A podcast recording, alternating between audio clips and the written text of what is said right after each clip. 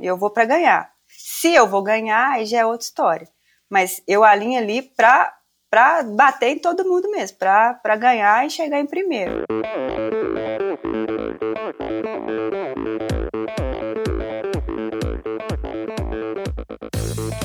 Pessoal, aqui quem fala é Renata Falzoni. Olá, e eu sou Tim Don. Eu sou Jaque Mourão. Olá, eu sou João Paulo Diniz. Eu sou Adriana Silva. Oi, eu sou Mauro Ribeiro. E, e esse, esse é o Endorfina Podcast. Podcast. Valeu, até mais. Sou Michel Bogli e aqui no Endorfina Podcast você conhece as histórias e opiniões de triatletas, corredores, nadadores e ciclistas, profissionais e amadores Descubra quem são e o que pensam os seres humanos que vivem o esporte e são movidos à endorfina.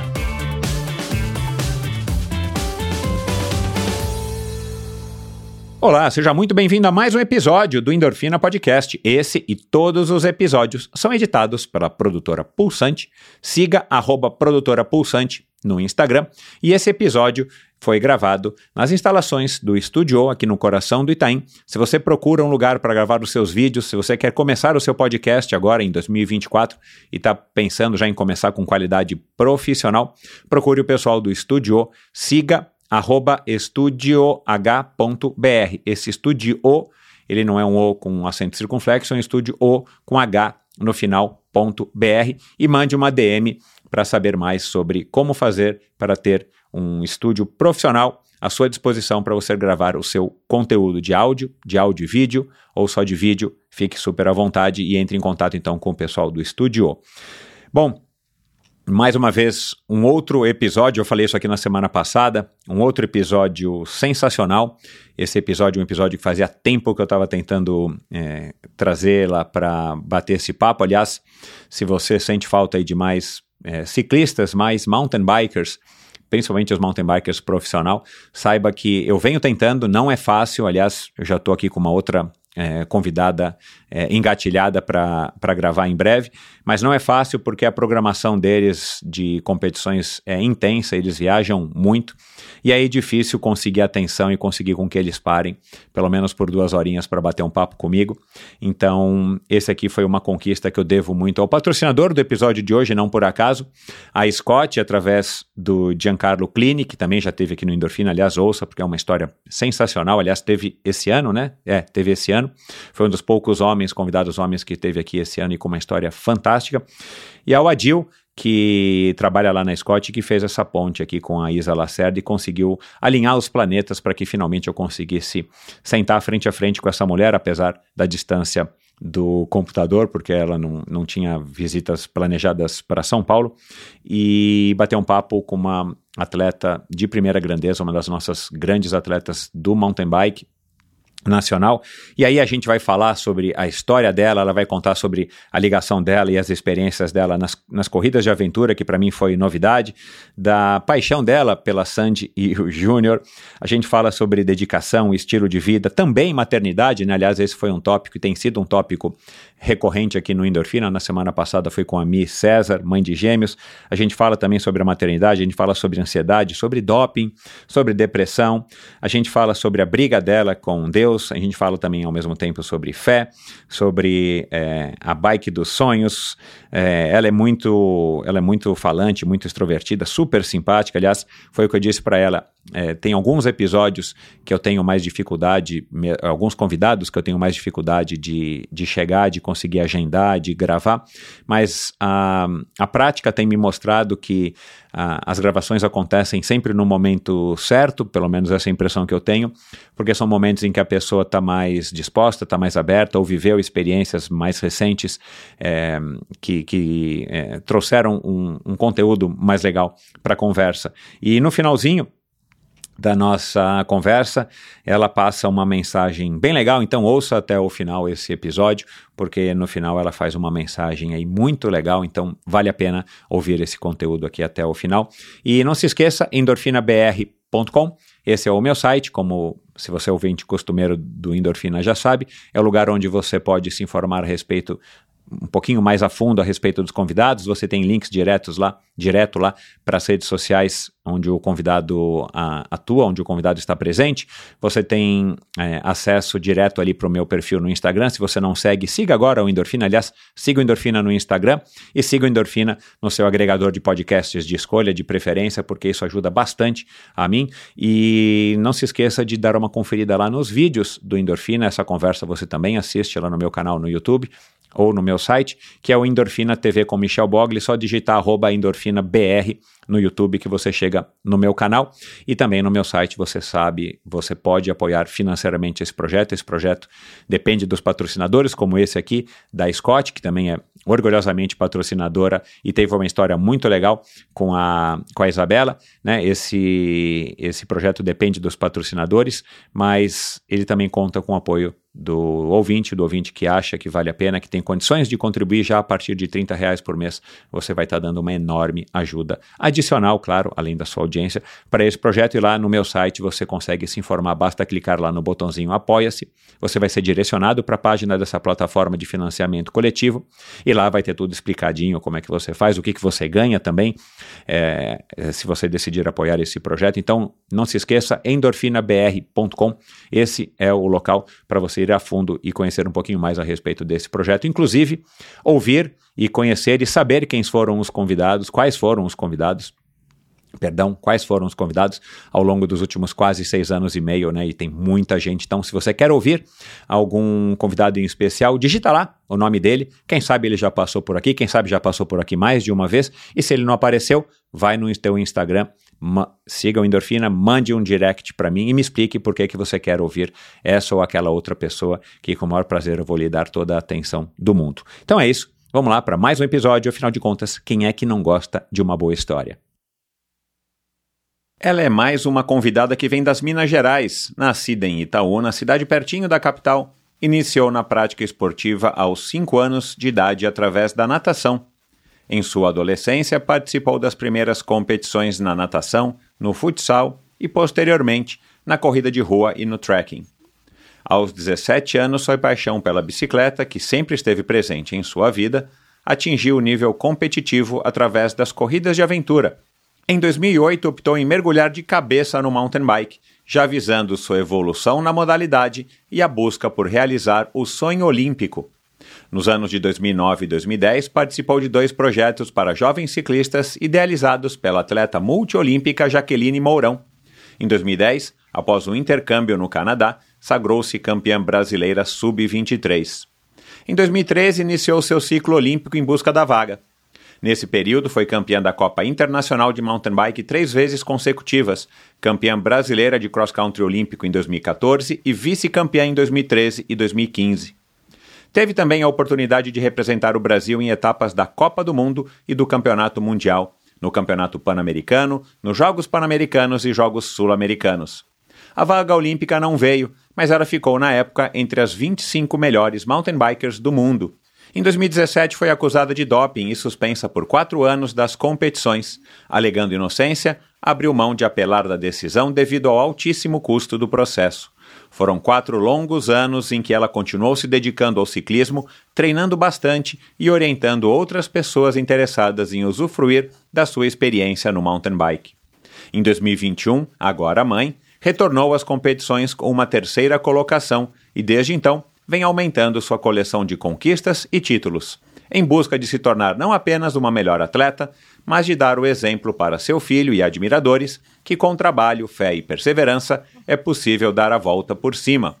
Conosco aqui hoje a ciclista profissional que foi bicampeã brasileira de cross-country olímpico, bicampeã brasileira de maratona, pentacampeã da Copa Internacional, vice-campeã brasileira no short track, vice-campeã pan-americana na maratona, campeã da Brasil Ride e bicampeã da Brasil Ride Espinhaço, a mãe do Rafael, a itaunense Isabela Moreira Lacerda, e agora Grossi. Seja muito bem-vinda, Isabela.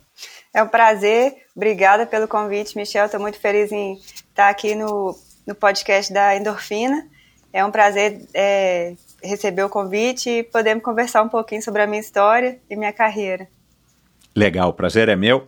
Eu tenho certeza de que a minha espera e a minha insistência vão ter valido a pena ao final dessa conversa. Então, caro ouvinte e Isabela, se preparem para uma conversa que eu vou me esforçar bastante para que seja mais prazerosa e inspiradora possível. Mas Tá tudo bem com você, Isabela? Agora você está numa fase aí, né, de, de descanso, tá com duas semaninhas aí de, de, quer dizer, descanso do ciclismo competitivo, né, dos treinos. Mas como é que você tá? É, primeiro eu queria falar que eu fiquei até emocionada em ouvir um pouco da minha história contada por você, dos meus títulos, de, é, de tudo que, que, que eu vivi. Até foi passando um filme na minha cabeça e quando você foi falando desde 2000, desde das corridas de aventura até o convite da Jaqueline Mourão, depois os títulos de campeã brasileira, enfim. É, fiquei até emocionada, assim, porque uma coisa é eu viver, outra coisa é isso ser contado por outra pessoa. Então é, é, é diferente e foi legal escutar. Que bom. É, a, é a tua história, né? E você está construindo é. essa história há muitos anos, né?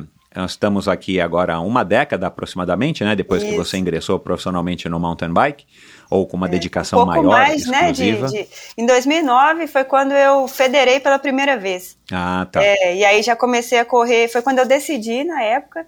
É, meu ah, treinador então tá. na época, o Guilherme Pucieldi, eu tenho uma grande admiração e carinho e respeito por ele até hoje. Eu falo que ele me ensinou muita coisa, então muito do que eu sou hoje faz parte disso. Não só ele, mas todas as pessoas que passaram pelo meu caminho. É, eu sou grata a todos por, independente de, de qualquer coisa, todos todos contribuíram para a minha história, todos contribuíram para a minha carreira. Então, eu lembro que o Guilherme me ajudou demais nesse início, né? Então, é, ele, na época que eu estava migrando da corrida de aventura para o mountain bike, eu lembro que ele me deu um chame, assim, porque eu sou muito, quero muito, sabe? Quero, sou, uhum. sempre fui muito é, ativa, sempre gostei de, de desafios, de me superar, então é, eu lembro que eu queria fazer corrida de aventura, ao mesmo tempo queria competir no mountain bike. E aí ele falou: ó, define o que você quer, porque ou você vai ser atleta de mountain bike ou você é atleta de corrida de aventura, porque senão você não vai ser bom em nenhuma. Porque uhum. não dá pra gente treinar específico para corrida de aventura e você não vai ter performance na mountain bike. E não dá para você treinar só mountain bike e querer ter performance na corrida de aventura, porque corrida de aventura você tem que é, correr a pé, tem que remar, tem a parte da bike, às vezes tem rapel. Então, assim, é um negócio bem mais complexo, né? E aí eu falei, ah, tá bom, então eu vou ficar só só na bike, porque eu já gostava mais da bike mesmo. Eu não gostava de correr a pé. É, na verdade, eu não sou feita para correr, o meu joelho dói. Então eu, eu, eu tive uma lesão por conta da corrida, e aí os fisioterapeutas que, que me atenderam na época, os médicos, falaram: Ó, oh, Isabela, a corrida não é para você. Você não nasceu para correr. Seu corpo não é bom para correr. Eu tenho uma rotação de fêmur e aí consequentemente meu joelho ele é um pouco para dentro quando eu piso reto. E aí nessa questão, nessa época eu queria continuar de todo jeito, então nós fizemos um, um trabalho de fortalecimento de glúteo médio, é, de quadríceps, pra, e mudamos o meu padrão de pisada. Eu pisava com o pezinho bonitinho, retinho, e aí eu pisei, comecei a pisar ali forçadamente, até meu, meu cérebro entender. Aí eu pisei, como se diz, é 10 para duas, sabe? 10 para as duas. Sim. É. E aí e eu trabalhava isso andando. Tipo, e qualquer lugar que eu fosse, andava a pé, eu tinha que contrair o glúteo, toda pisada e virava o pé. Fora o fortalecimento na academia. Então, quando ele me deu esse chame, eu falei: ah, vamos então só para bike. Eu já gosto mesmo do mountain bike e aí foi em 2009, foi quando eu me federei pela primeira vez e comecei a disputar os principais campeonatos do país. É, consequentemente também teve o primeiro projeto da Jaqueline Mourão nesse ano de 2009 e ela selecionou 23 é, meninas até a sub-23 no país e foi um final de semana inteiro. Inclusive a Scott, que é meu patrocinador hoje, era, era é, o patrocinador do evento. E, e, e a, a, a, menina que mais se destacasse ia ganhar uma Scott. Ela ficou, ela ficou exposta lá e eu passava, eu vou ganhar essa bicicleta, eu vou ganhar essa bicicleta. Só que eu não ganhei, não. Mas foi perto. Quem que ganhou? Quem ganhou foi a Queca. É, Eita, a Queca hoje está morando lá no Canadá. É uma, uma querida ela. Andava super bem. É, mas eu falo que foi uma marmelada, sempre brinco assim, mas é que eu queria muito a bike. Mas enfim, consequentemente também em 2011, é, que eu tive o apoio de, em 2010 do Júlio da loja Fórmula Bike, é, aqui da região, e ele vendia Scott na época. E aí no final de 2010 a gente teve uma reunião com o Gian e o Rafa lá na feira, que antigamente acontecia a feira lá em São Paulo, na Expo Agora fugiu o nome. Era. Expo Center Norte. É, isso mesmo. E uhum. aí eu cheguei em cima quase na hora exata da reunião. Encontrei o Júlio, ele, ah, vou entrar agora, espera aqui um pouco. Aí nós entramos para a reunião. E aí eu lembro como se fosse ontem, assim, é, a gente sentado numa mesa, e o Jean e o Rafa lá, e o Júlio. Eu lembro que o Jean falou assim, ó, é, a gente só vai conseguir, é, vai só vai te dar o, o apoio se o Júlio é, se a Fórmula Bike é, tiver junto com você. Aí o Júlio, Exato, é. imediatamente, ele já falou, com certeza, é, a gente vai continuar com a ajuda. Então, assim, por isso que eu falo que eu sou muito grata a todo mundo, assim, então foi meu, o Júlio foi uma das pessoas também que me ajudou demais na época, a loja, então, é, eu não tinha nada, e aí, de repente, eu estava andando de Scott, sabe, assim, era, foi, foi muito legal, então, é, eu sou muito feliz e muito grata assim a Deus por tudo que aconteceu na minha vida, assim, desde as coisas boas e nem as coisas tão boas que eu vivi nesse esporte, mas tudo me fez é, me fez ser uma pessoa melhor e enxergar a vida com, com os olhos bem diferentes do que eu enxergava antes, né? Então é tudo acrescenta para a vida, né? Esse episódio é um oferecimento da Scott. Concebido para Isabela, para o Nino Schurter, você e todos os ciclistas que querem vencer corridas, o Centric Plus é o mais avançado capacete que a Scott já produziu. Ele é muito leve, otimizado para o melhor nível de ventilação, e nesses dias quentes está fazendo uma diferença, e o máximo desempenho aerodinâmico da categoria. Conta ainda com a versão mais recente do sistema MIPS de proteção cerebral, que deve ser sim um fator que influencia na sua decisão, na sua opção, na sua escolha de compra do seu capacete. Não negligencie a sua segurança, pessoal. E a MIPS tem o melhor sistema de proteção hoje disponível no mercado e o Centric Plus tem a mais, a mais recente versão desse sistema que pode sim salvar a sua vida. Além de tudo, ele é muito bacana, o design é muito bacana e está disponível em várias cores nas revendas autorizadas Scott em todo o país. Siga arroba Scott Bike underline Brasil. Acho que todo mundo aí já percebeu que o verão chegou. Chegou um pouco mais cedo, chegou bem mais forte por conta do fenômeno El Ninho. E a gente tem que então que se preparar, mas não se preocupe, porque a Pink Chicks tem grande expertise com produtos cosméticos com altos fatores de proteção solar. Seu principal produto, o Pink Stick, possui o maior fator de proteção UVA do mercado, a marca foi idealizada e desenvolvida por mulheres apaixonadas por esportes e é pioneira no segmento de dermocosméticos de alta performance, inovando com o conceito do Sport Care. Então ela é para você que está aí do outro lado ouvindo o Endorfina. Descubra a linha completa da Pink Chicks para proteção facial, corporal e até capilar, com produtos de alta qualidade, alta resistência à água e ao suor a linha também possui produtos que minimizam os atritos causados durante a prática de algumas modalidades, como a corrida e o ciclismo, por exemplo, e foram desenvolvidos especialmente de atletas para atletas. Além da inovação com o conceito do Sport Care, o diferencial da Pink está na união da proteção de alta performance, beleza, multifuncionalidade e ainda conta com uma linha completa de maquiagem com proteção solar, resistência à água e ao suor. Os produtos são altamente indicados para qualquer tipo de movimento, possuem fórmulas veganas, sem parabenos, são fáceis de usar, têm uma sensação muito gostosa na pele e podem ser utilizados já a partir dos dois anos de idade. Compre no site pinkchicks.com.br barra endorfina e aproveite para utilizar o cupom ENDORFINAPINK para ganhar um desconto aí na sua cesta de produtos. Vá se preparando para o verão ou já compre agora os seus produtos para utilizar hoje mesmo, a hora que você sair para treinar, ou a hora que você sair de casa. Aliás, sempre que a gente sai de casa, a gente deve sair com um protetor solar, principalmente no rosto, nas mãos, nos braços, nas áreas que estão constantemente expostas às, à luz, né, à radiação do sol, mesmo em dias mais nublados, o que não é o caso agora recentemente. Mas enfim, faça suas compras então no pinkchicks.com.br barra endorfina E aproveite, você que é ouvinte do Endorfina, para utilizar o cupom ENDORFINAPINK e você vai ganhar aí um desconto para receber os produtos aí na porta da sua casa. E siga arroba Pink Chicks Brasil, Pink Chicks Brasil, tudo junto, no Instagram.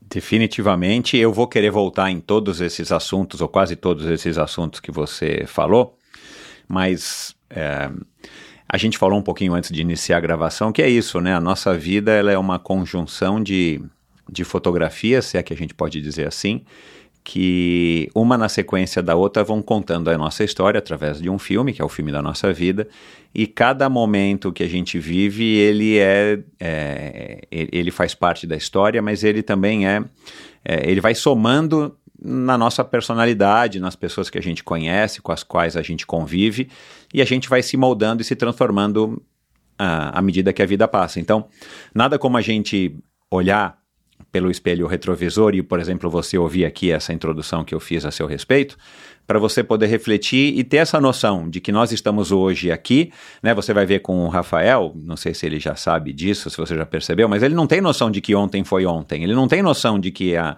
é, ele estava na fralda faz dois anos, né? É, mas à medida que a gente vai amadurecendo, a gente vai tendo essa noção e a gente vai construindo a nossa história e a gente percebe que o que a gente viveu nos define, né? Mas antes de a gente abordar esse assunto, que é o assunto que eu quero abordar aqui contigo, esse episódio, é, esse projeto Endorfina não é a respeito dos títulos todos que você ganhou, das medalhas e tal, porque você de fato é uma super campeã, mas eu quero, eu quero ir a fundo e entender quem que é a Isabela e, e como é que você chegou onde você chegou hoje, o que que te move, né? Mas antes disso tudo, é, eu descobri que Itaúna não sabia, né, dessa cidade... É, é, mas eu tenho, uma, eu tenho uma, uma quantidade de convidados aqui do Endorfina de Minas que está enorme. Eu acho que já deve estar tá já igualando os do Rio e os de São Paulo, porque a quantidade de convidados que eu recebi aqui de, de Minas, desde a Jaqueline Mourão até a Marcela Lima e, e passando aí por vários outros, é uma quantidade muito grande de pessoas. Mas é, e Itaúna é uma cidade que eu não conhecia, né? Uma cidadezinha pequena, como você falou, né? De 100, mil habitantes, mas eu descobri que ela recebeu o título de cidade educativa do mundo, né? E você recebeu um voto de congratulações que eu vi no teu Instagram, né, da cidade de Itaúna, porque tem um dos melhores ensinos públicos é, privados do Brasil, né, através da Universidade de Itaúna e tal. Sim. Que bacana essa coisa, né, de ter uma cidade pequena, por exemplo, eu não conhecia, eu devia, deveria conhecer, eu acredito, uhum. mas que tem esse, esse ensino de alta qualidade. É assim mesmo ou foi só a informação que eu peguei na internet já não vale mais? Não, é assim, Itaúna é uma cidade, assim, eu sou suspeita para falar, porque eu amo a minha cidade, assim, né, eu, eu nasci cresci e continuo vivendo aqui uhum. a minha vida inteira. Uhum. Então, é uma cidade de interior, né? É uma cidade muito próxima, muito próxima a Belo Horizonte. Então, a gente tem a capital, é, que a gente está a menos de uma hora, e e aqui é uma cidade com costume totalmente de interior. Aqui todo mundo se conhece, aqui todo mundo é, assim, por um lado isso é ruim também, né? Porque é, é, muita falação, mas assim, é uma cidade, é, é bem legal. Assim, eu, eu gosto, e Taúna não é só destaque na educação, mas como também aqui tem um sistema da APAC, que é um sistema prisional, que é referência também é, no mundo. É, direto vem o pessoal do Japão, vem aqui para ver como que é que funciona. Lá, é, esse sistema, os próprios presos que se cuidam, sabe? É, a, a, parte carcerária. Então, eles trabalham lá, é, é, fazem coisas também para que vende na população, tem muita coisa assim, e é referência mundial também. Que bacana. É, e, a, e a Universidade Itaúna é uma universidade muito grande, tem, se eu não me engano, são mais de 40 cursos que tem aqui. Eu, inclusive, me formei lá Exato. em Educação Física, é, eu formei em 2012, já tem, já tem um tempo lá que eu, que eu sou formada. E é uma cidade muito tranquila, claro, né? Como qualquer outro lugar, sempre tem né, algumas coisas né, de ruim que acontecem, mas é uma cidade tranquila. E, e, é tão tranquila, eu gosto tanto de tranquilidade e paz que eu vim morar na roça. Eu moro, além de, Você ainda fugiu do centro da cidade. Interior, ainda fui para o mato. Eu gosto demais do sossego. Aqui eu escuto os passarinhos, passa tucano, a Sariema canta aqui do lado, isso para mim é, é, vida. E outra vantagem, provavelmente, você não precisa pegar o carro para sair para pedalar, né? Não, aqui eu saí, saí, mas eu tô aqui. É tão, é tão pequena a cidade que eu tô a é, para eu chegar no centro, eu gasto tipo 10, 15 minutos no centro da cidade onde eu moro. Oh, é maravilha. Bem, bem Mas você me disse agora há pouco que tem trânsito aí, né? Então, infelizmente, ah, é, é, no desenvolvimento tem, vem, alguns, vem alguns efeitos colaterais negativos, né? Sempre tem, em qualquer lugar, né? Então, mas agora eu vou direto, eu vou saltar. Eu, eu ia deixar essa pergunta para o final, mas eu vou saltar. É, não vou aguentar aqui a expectativa e eu preciso te fazer uma pergunta é, eu descobri que você é uma cidadã que consta no Wikipedia do, de Itaúna como uma cidadã é, referência e conhecida, né? Aí é, tem lá o seu nome, Isabela Lacerda, né? Não são muitas as pessoas conhecidas de Itaúna. Com certeza você é a primeira aqui do Endorfina. E eu descobri que também é terra, foi terra, né, do Alvarenga e do Ranchinho, que é uma dupla sertaneja que foi muito famosa no, no final dos anos 70, você talvez nem saiba. Mas eu também descobri que você é fã do Lucas, é, da Sandy e do Júnior. Ah. Aí eu queria saber, a, o Lucas e a Sandy vão voltar ou não? Essa é a parte, essa é a parte alta aqui do nosso podcast. Eu espero que sim, né? Eu sou muito pró-família, então eu acredito que o casamento é algo que tem que ser para a vida. Além de deles, do casamento, eles têm um, um filho, né? Então de nove anos. É, isso. Então assim, eu, eu fiquei muito triste com a notícia. Eu sou muito fã da Sandy, muito fã. Inclusive, quando eles fizeram aquela turnê, eu fui no show em BH. Uau! Foi, foi ótimo. Turnê de 30 foi... anos de carreira. Isso, eu consegui ir. Eu estava grávida na época ainda. E ninguém sabia, porque foi surpresa, eu contei, então foi muito perto da data que eu ia contar, que eu estava grávida, eu estava enjoada. Aí minha prima estava lá, não podia nem contar, porque ninguém sabia, e vamos pular! E eu não pulava, só fingia que eu estava pulando. Mas foi, foi legal demais, foi, foi um sonho, assim, porque é, né, eu, eu eu tenho, eu tenho 34 anos, então a Sandy, ela foi parte da minha adolescência, pois né? É. Da infância e adolescente, então eu cresci escutando Sandy Júnior e, pra, e eu espero que, que eles se reconciliem sim. Eu sou muito... É, eu venho de uma família tradicional, meu marido é de uma família tradicional, minha mãe tem mais de 40 anos de casado, os pais dele também já estão tá quase nisso, então assim, eu, eu prego muito por isso, né? E Deus pede pede, né, que casamento seja até a morte separar. Claro, né, eu acredito que é, a gente tem, acontece coisas na nossa vida que às vezes fica impossível mesmo, né, e quem sou eu para julgar, mas é, se se for possível, dentro do possível, eu acredito que o casal ele tem que lutar até o último momento para tentar dar certo, sim. Que bom, isso daí. E qual é a música que você prefere da, da Sandy Júnior? Quando Cara, você passa, eu, a lenda, vai ter que rebolar. Eu gosto de. Eu sou a fã que não tem aquela escolha, não. Eu, qualquer que toque, qualquer música que toque, eu sei cantar todas. Eu, eu gosto demais mesmo. Foi a turnê deles mesmo aqui foi, nossa, foi espetáculo. Nossa, que legal. Foi bom demais. Que bacana. Essas memórias que a gente tem de épocas, né, quando a gente é criança ou adolescente, que ficam na nossa cabeça, elas são muito legais, né, porque... É, tem a fase do, do eu tenho a fase do Sandy Júnior da, da da fase criança, que é a de dançar, de cantar ali, e tive a fase também da apaixonada, que cantava as músicas, das músicas românticas da Sandy, chorava ah, sem nem ter motivo. Eu não vou né, ficar, será, eu não vou, eu não vou te colocar numa saia justa e perguntar se era pensando não, no, não, se era pensando no Daniel era, ou não. Era nada. Adolescente é, é, fica triste só de ouvir a música Exato. ali, fica pensativo. É.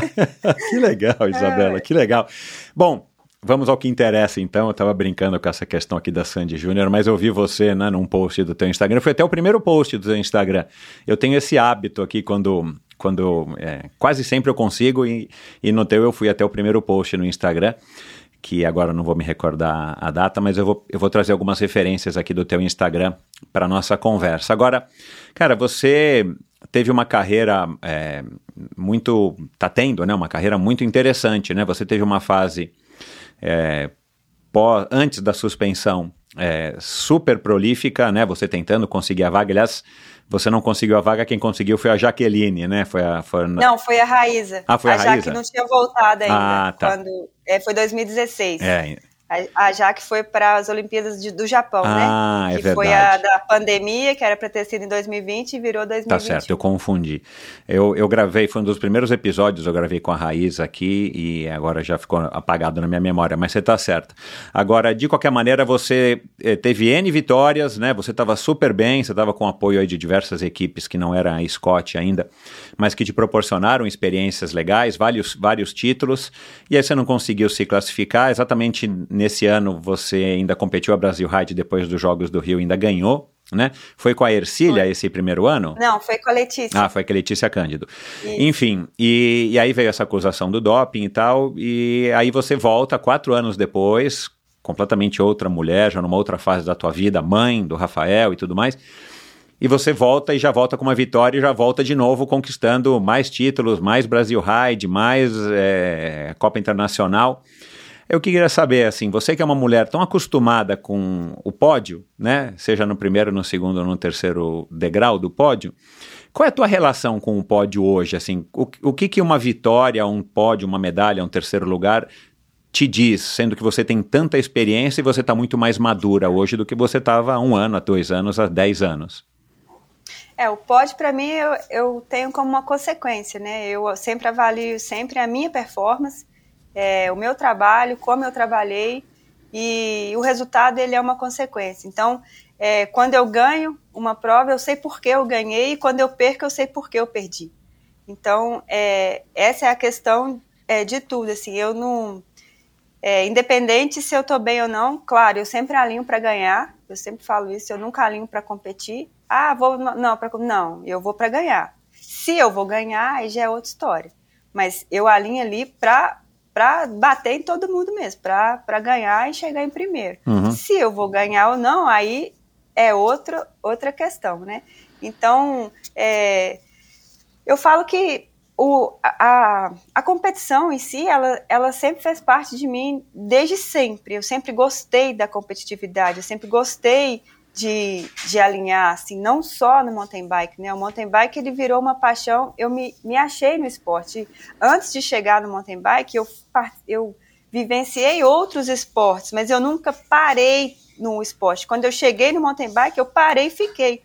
Então, eu, eu senti que ali era o meu lugar, eu senti que eu nasci para aquilo ali, e eu senti que era aquilo que eu gostava de fazer. Então, é, é, eu sempre, eu falo que eu sempre fui, é, né, sempre muito competitiva, então eu sempre gostei de competir. E, é, e eu sempre gostei de ser atleta, né, eu sempre gostei de, da dedicação, sempre gostei de uma rotina, sempre tive disciplina na minha vida, eu sempre fui muito determinada com tudo que eu é, me dispunha a fazer, então, é, por exemplo, desde coisas simples da vida, como tirar uma carteira de carro, e eu ia até o fim, entendeu? É, tirar uma, depois tirei minha carteira de moto, depois fui para a faculdade, é, enfim, é, sempre quis comprar meu carro, então assim, eu sempre fui muito assim, ah, depois de comprar o carro, meu objetivo é comprar um apartamento, eu sempre tive é, isso como é, meta de vida, né, então o esporte, ele me fez é, vivenciar isso aí, ele me fez é, ter uma disciplina e uma rotina melhor ainda, então, porque assim, no esporte, se você não, não se dedica, se você não tem a disciplina, não adianta. Você pode ser o melhor do mundo que você não vai, não vai conseguir chegar lá. Então,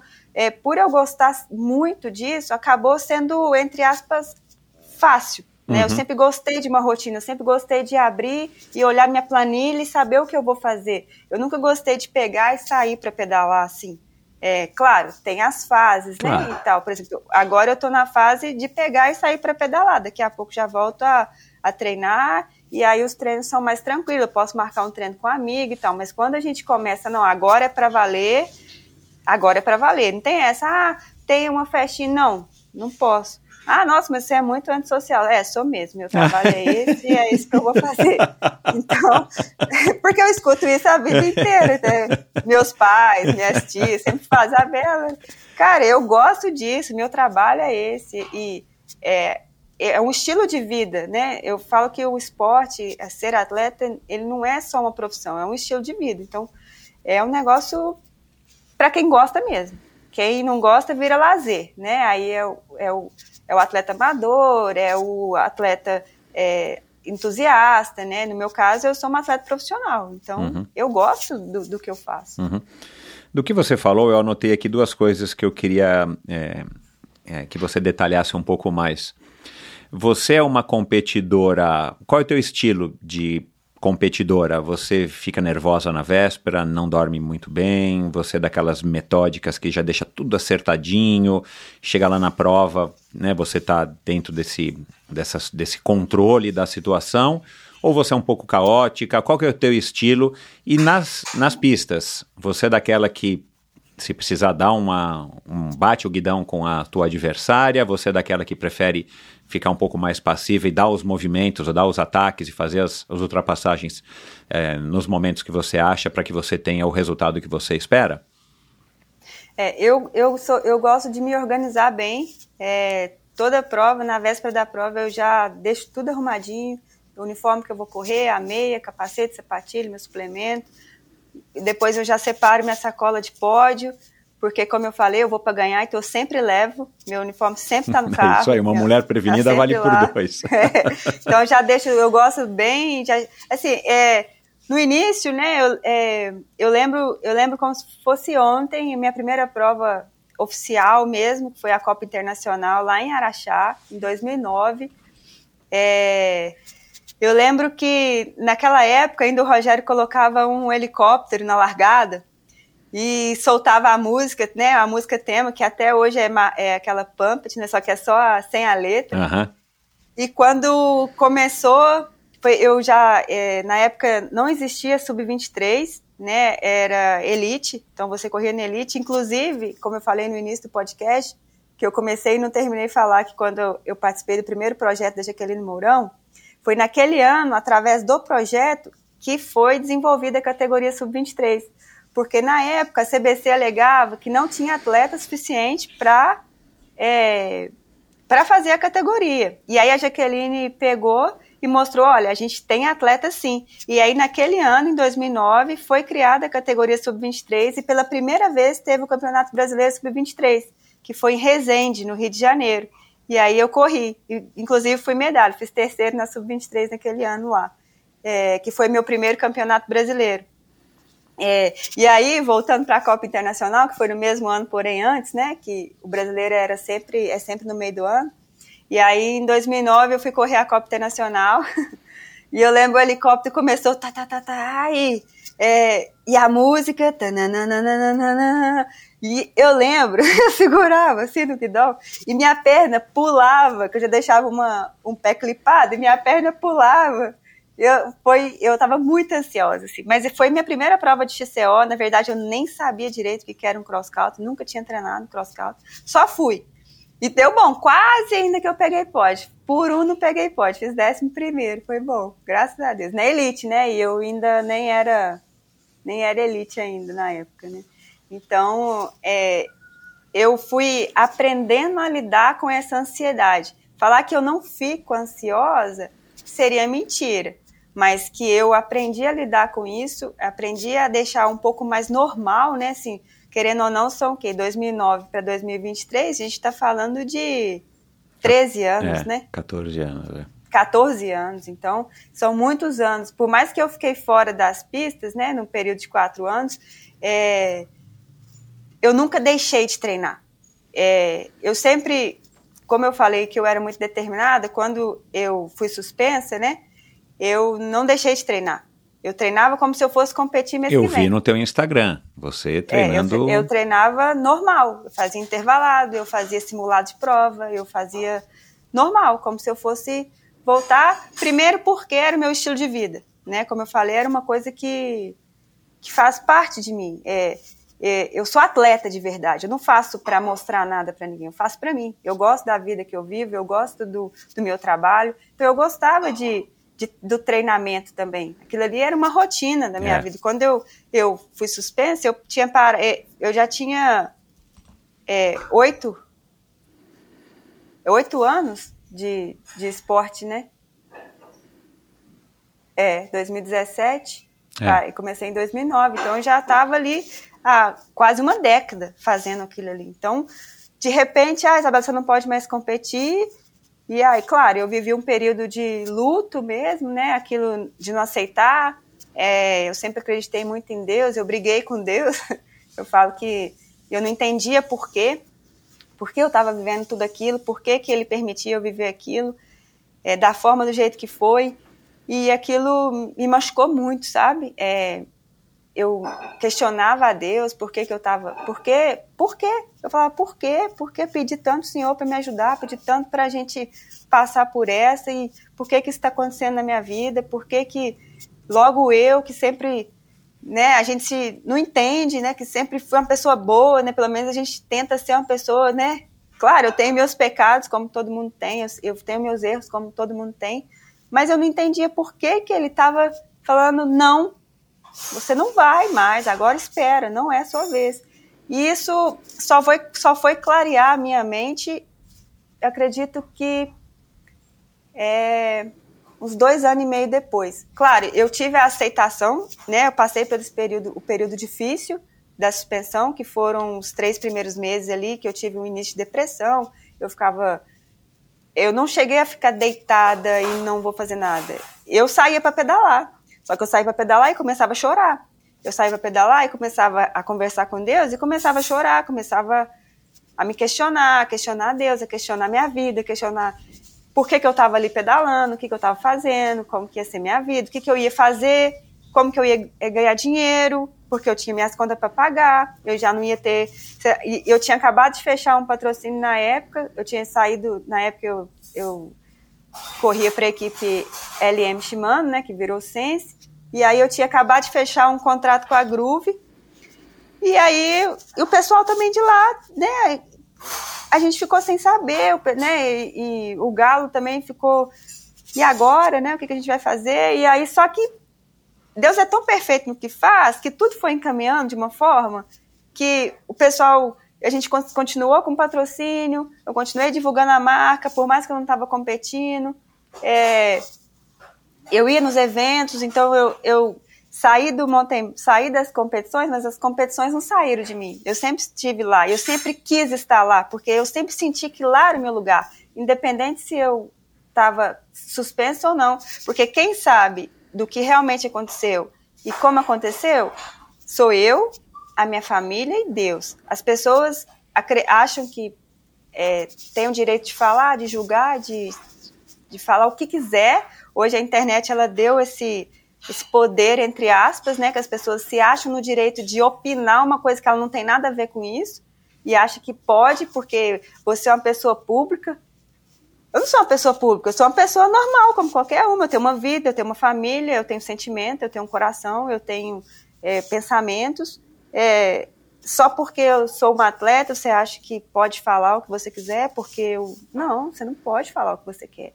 Porque se eu sempre falo assim, nunca faça com o outro o que você não queira que faça com você. É. Então, se fosse com você, você iria gostar de alguém te criticando, de alguém falando, porque assim, ah, tudo bem, ah, eu fui suspensa, Isabela é isso, Isabela é aquilo. Tá, eu posso errar de uma forma que você nunca errou, e você pode errar de alguma forma que eu nunca vou errar. Eu nunca vou fazer o que você fez. Então não existe pecado maior e pecado maior, menor. Tudo é pecado, tudo é erro. Cada um com sua consciência e cada um com suas consequências, né? Então, é, eu só fui, né, voltando ao assunto, eu só fui me aceitar e começar a entender aquilo tudo que estava acontecendo comigo quando eu engravidei. Quando eu engravidei, eu não queria engravidar, foi no susto. E aí é, a gente tinha, tinha passado por um período difícil também com o meu marido, né? Que é, ele também errou, ele, né, ele foi suspenso e foi uma coisa muito, muito difícil que aconteceu, porque a gente tinha acabado de superar o meu, o que aconteceu Exato, comigo. É. E aí, um mês depois, eu falo que Deus é tão perfeito porque eu vou explicar por quê. Um mês depois, é, eu descobri que eu estava grávida. Quando saiu a punição do Daniel, e aí eu descobri que eu estava grávida. E aquilo ali foi um, no, no primeiro momento eu não entendia por quê, porque eu não queria ter engravidado naquele momento, porque faltava um ano e meio para eu voltar a competir. e eu tava treinando a fundo. E aí eu falei, pronto, agora eu esperei quatro anos sem poder treinar, sem poder competir, agora eu vou engravidar e aí já era, né? Minha vida acabou, agora acabou mesmo, não vou poder competir mais, é isso, é, pra, é isso mesmo e tal. Só que aí, é, por um outro lado, aquilo, a, a minha gravidez virou uma chave na minha casa, na minha vida, na minha família, que a, quando a gente estava falo no fundo do poço, a gente foi no céu literalmente, porque mudou tudo. É, a gente só falava disso, a gente começou a planejar, as famílias, né, do meu marido, da minha mãe, né, da minha família. A minha mãe é, é muito, é, é, como que eu falo? Ela é, Expansiva. É, isso, ela demonstra muito. Quando eu contei, que eu falei que eu, tava, eu não tinha contado na época do Sandy Júnior, eu, eu descobri que eu estava grávida dia 13, dia 17 foi o show do Sandy Júnior, e dia 23 era, é o meu aniversário, tudo em agosto. E aí, é, eu iria fazer 30 anos e eu queria fazer uma festinha, mesmo que só para a família, mas eu ia fazer aqui no sítio dos meus pais.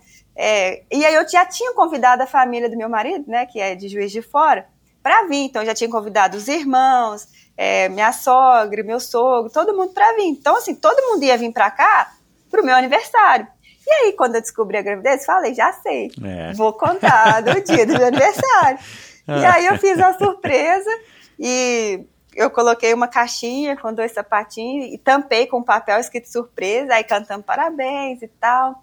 E aí, depois dos parabéns, eu peguei as caixinhas e falei que eu tinha dois presentes, um para cada família, mas que eram para eles dividir para todo mundo, que eu queria ter dado para todo mundo. Eu falei assim, mas eu não tinha condição de dar um presente para todo mundo. Então a, a, minha mãe e a minha sogra ia distribuir. Falei assim, aí minha mãe, minha mãe toda, toda, né, pegou o presente.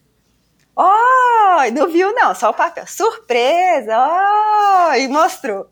De repente, ela tira o papel. Quando ela tira esse papel, ela viu o sapatinho e ela ah! E ela começou a gritar muito. Eu, você, vovó! Todo mundo, antes não conseguia entender o que que era. Ela pegou minha tia. Eu, você, vovó! Aí todo mundo começou a chorar. Foi, foi um negócio bem, bem legal, assim, sabe? Então, assim, aí a gente começou a viver a nossa vida é, já com outra vibe, sabe? Sem naquela coisa ruim que tava antes. Então, eu comecei a entender que, que a vida era muito além de uma competição. Exatamente. E que é, tudo. A gente tem uma missão nessa vida, né? Então, eu sempre quis ser mãe, mas a gente sempre fica assim: ah, agora não, agora não, agora não.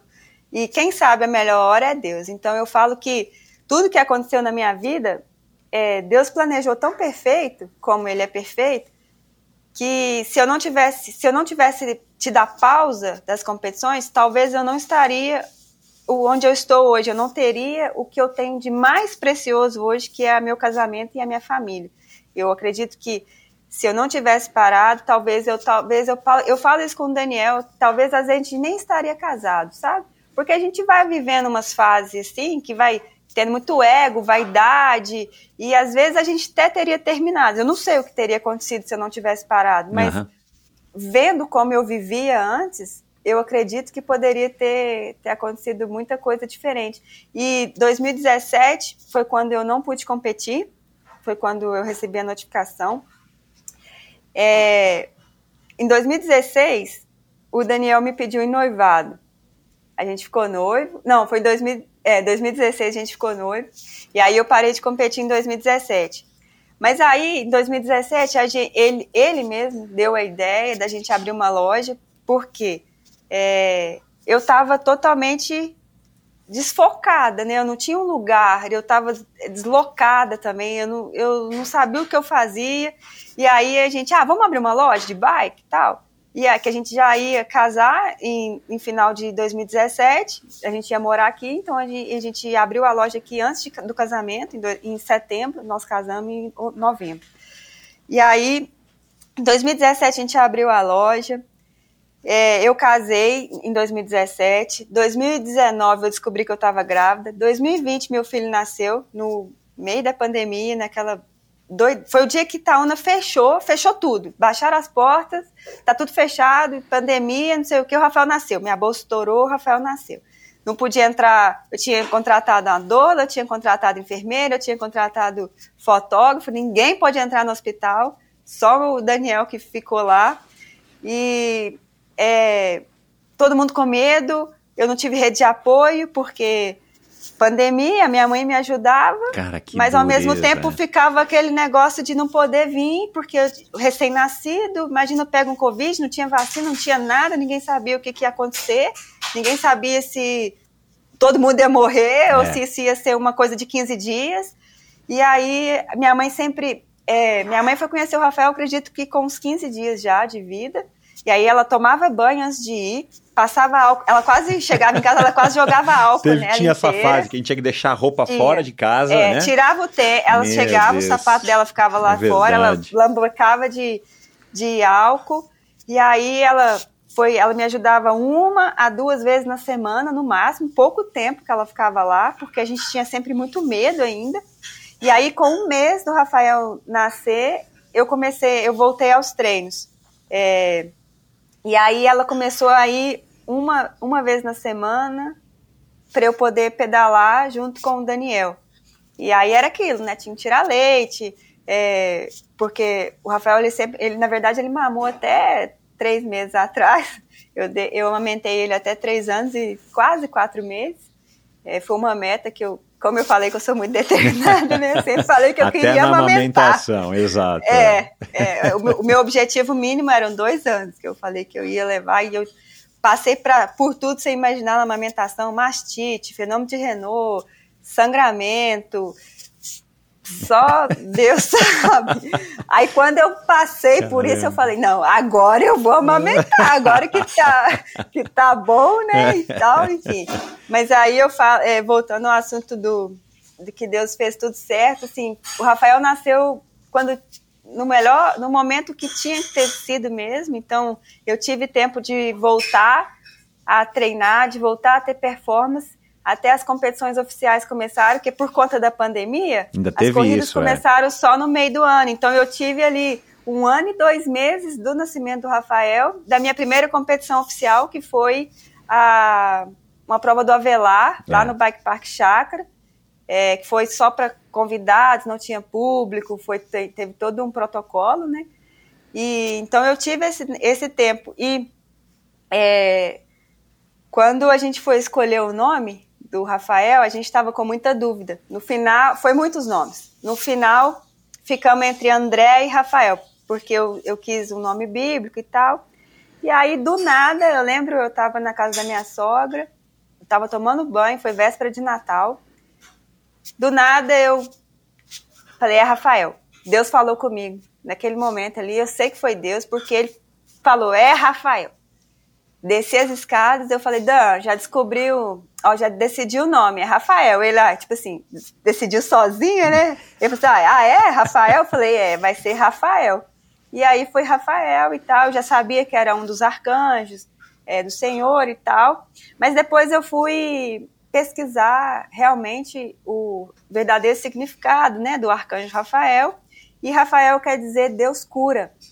E eu Que tenho legal. certeza que Rafael, é, Deus mandou o Rafael na nossa vida exatamente para curar, para curar o nosso coração, para curar a nossa família, para curar tudo que a gente estava naquele momento passando por, por aquele momento difícil, né? Mas era um momento difícil do mundo, né? Eu falo que é, eu não sou do mundo, eu sou de Deus.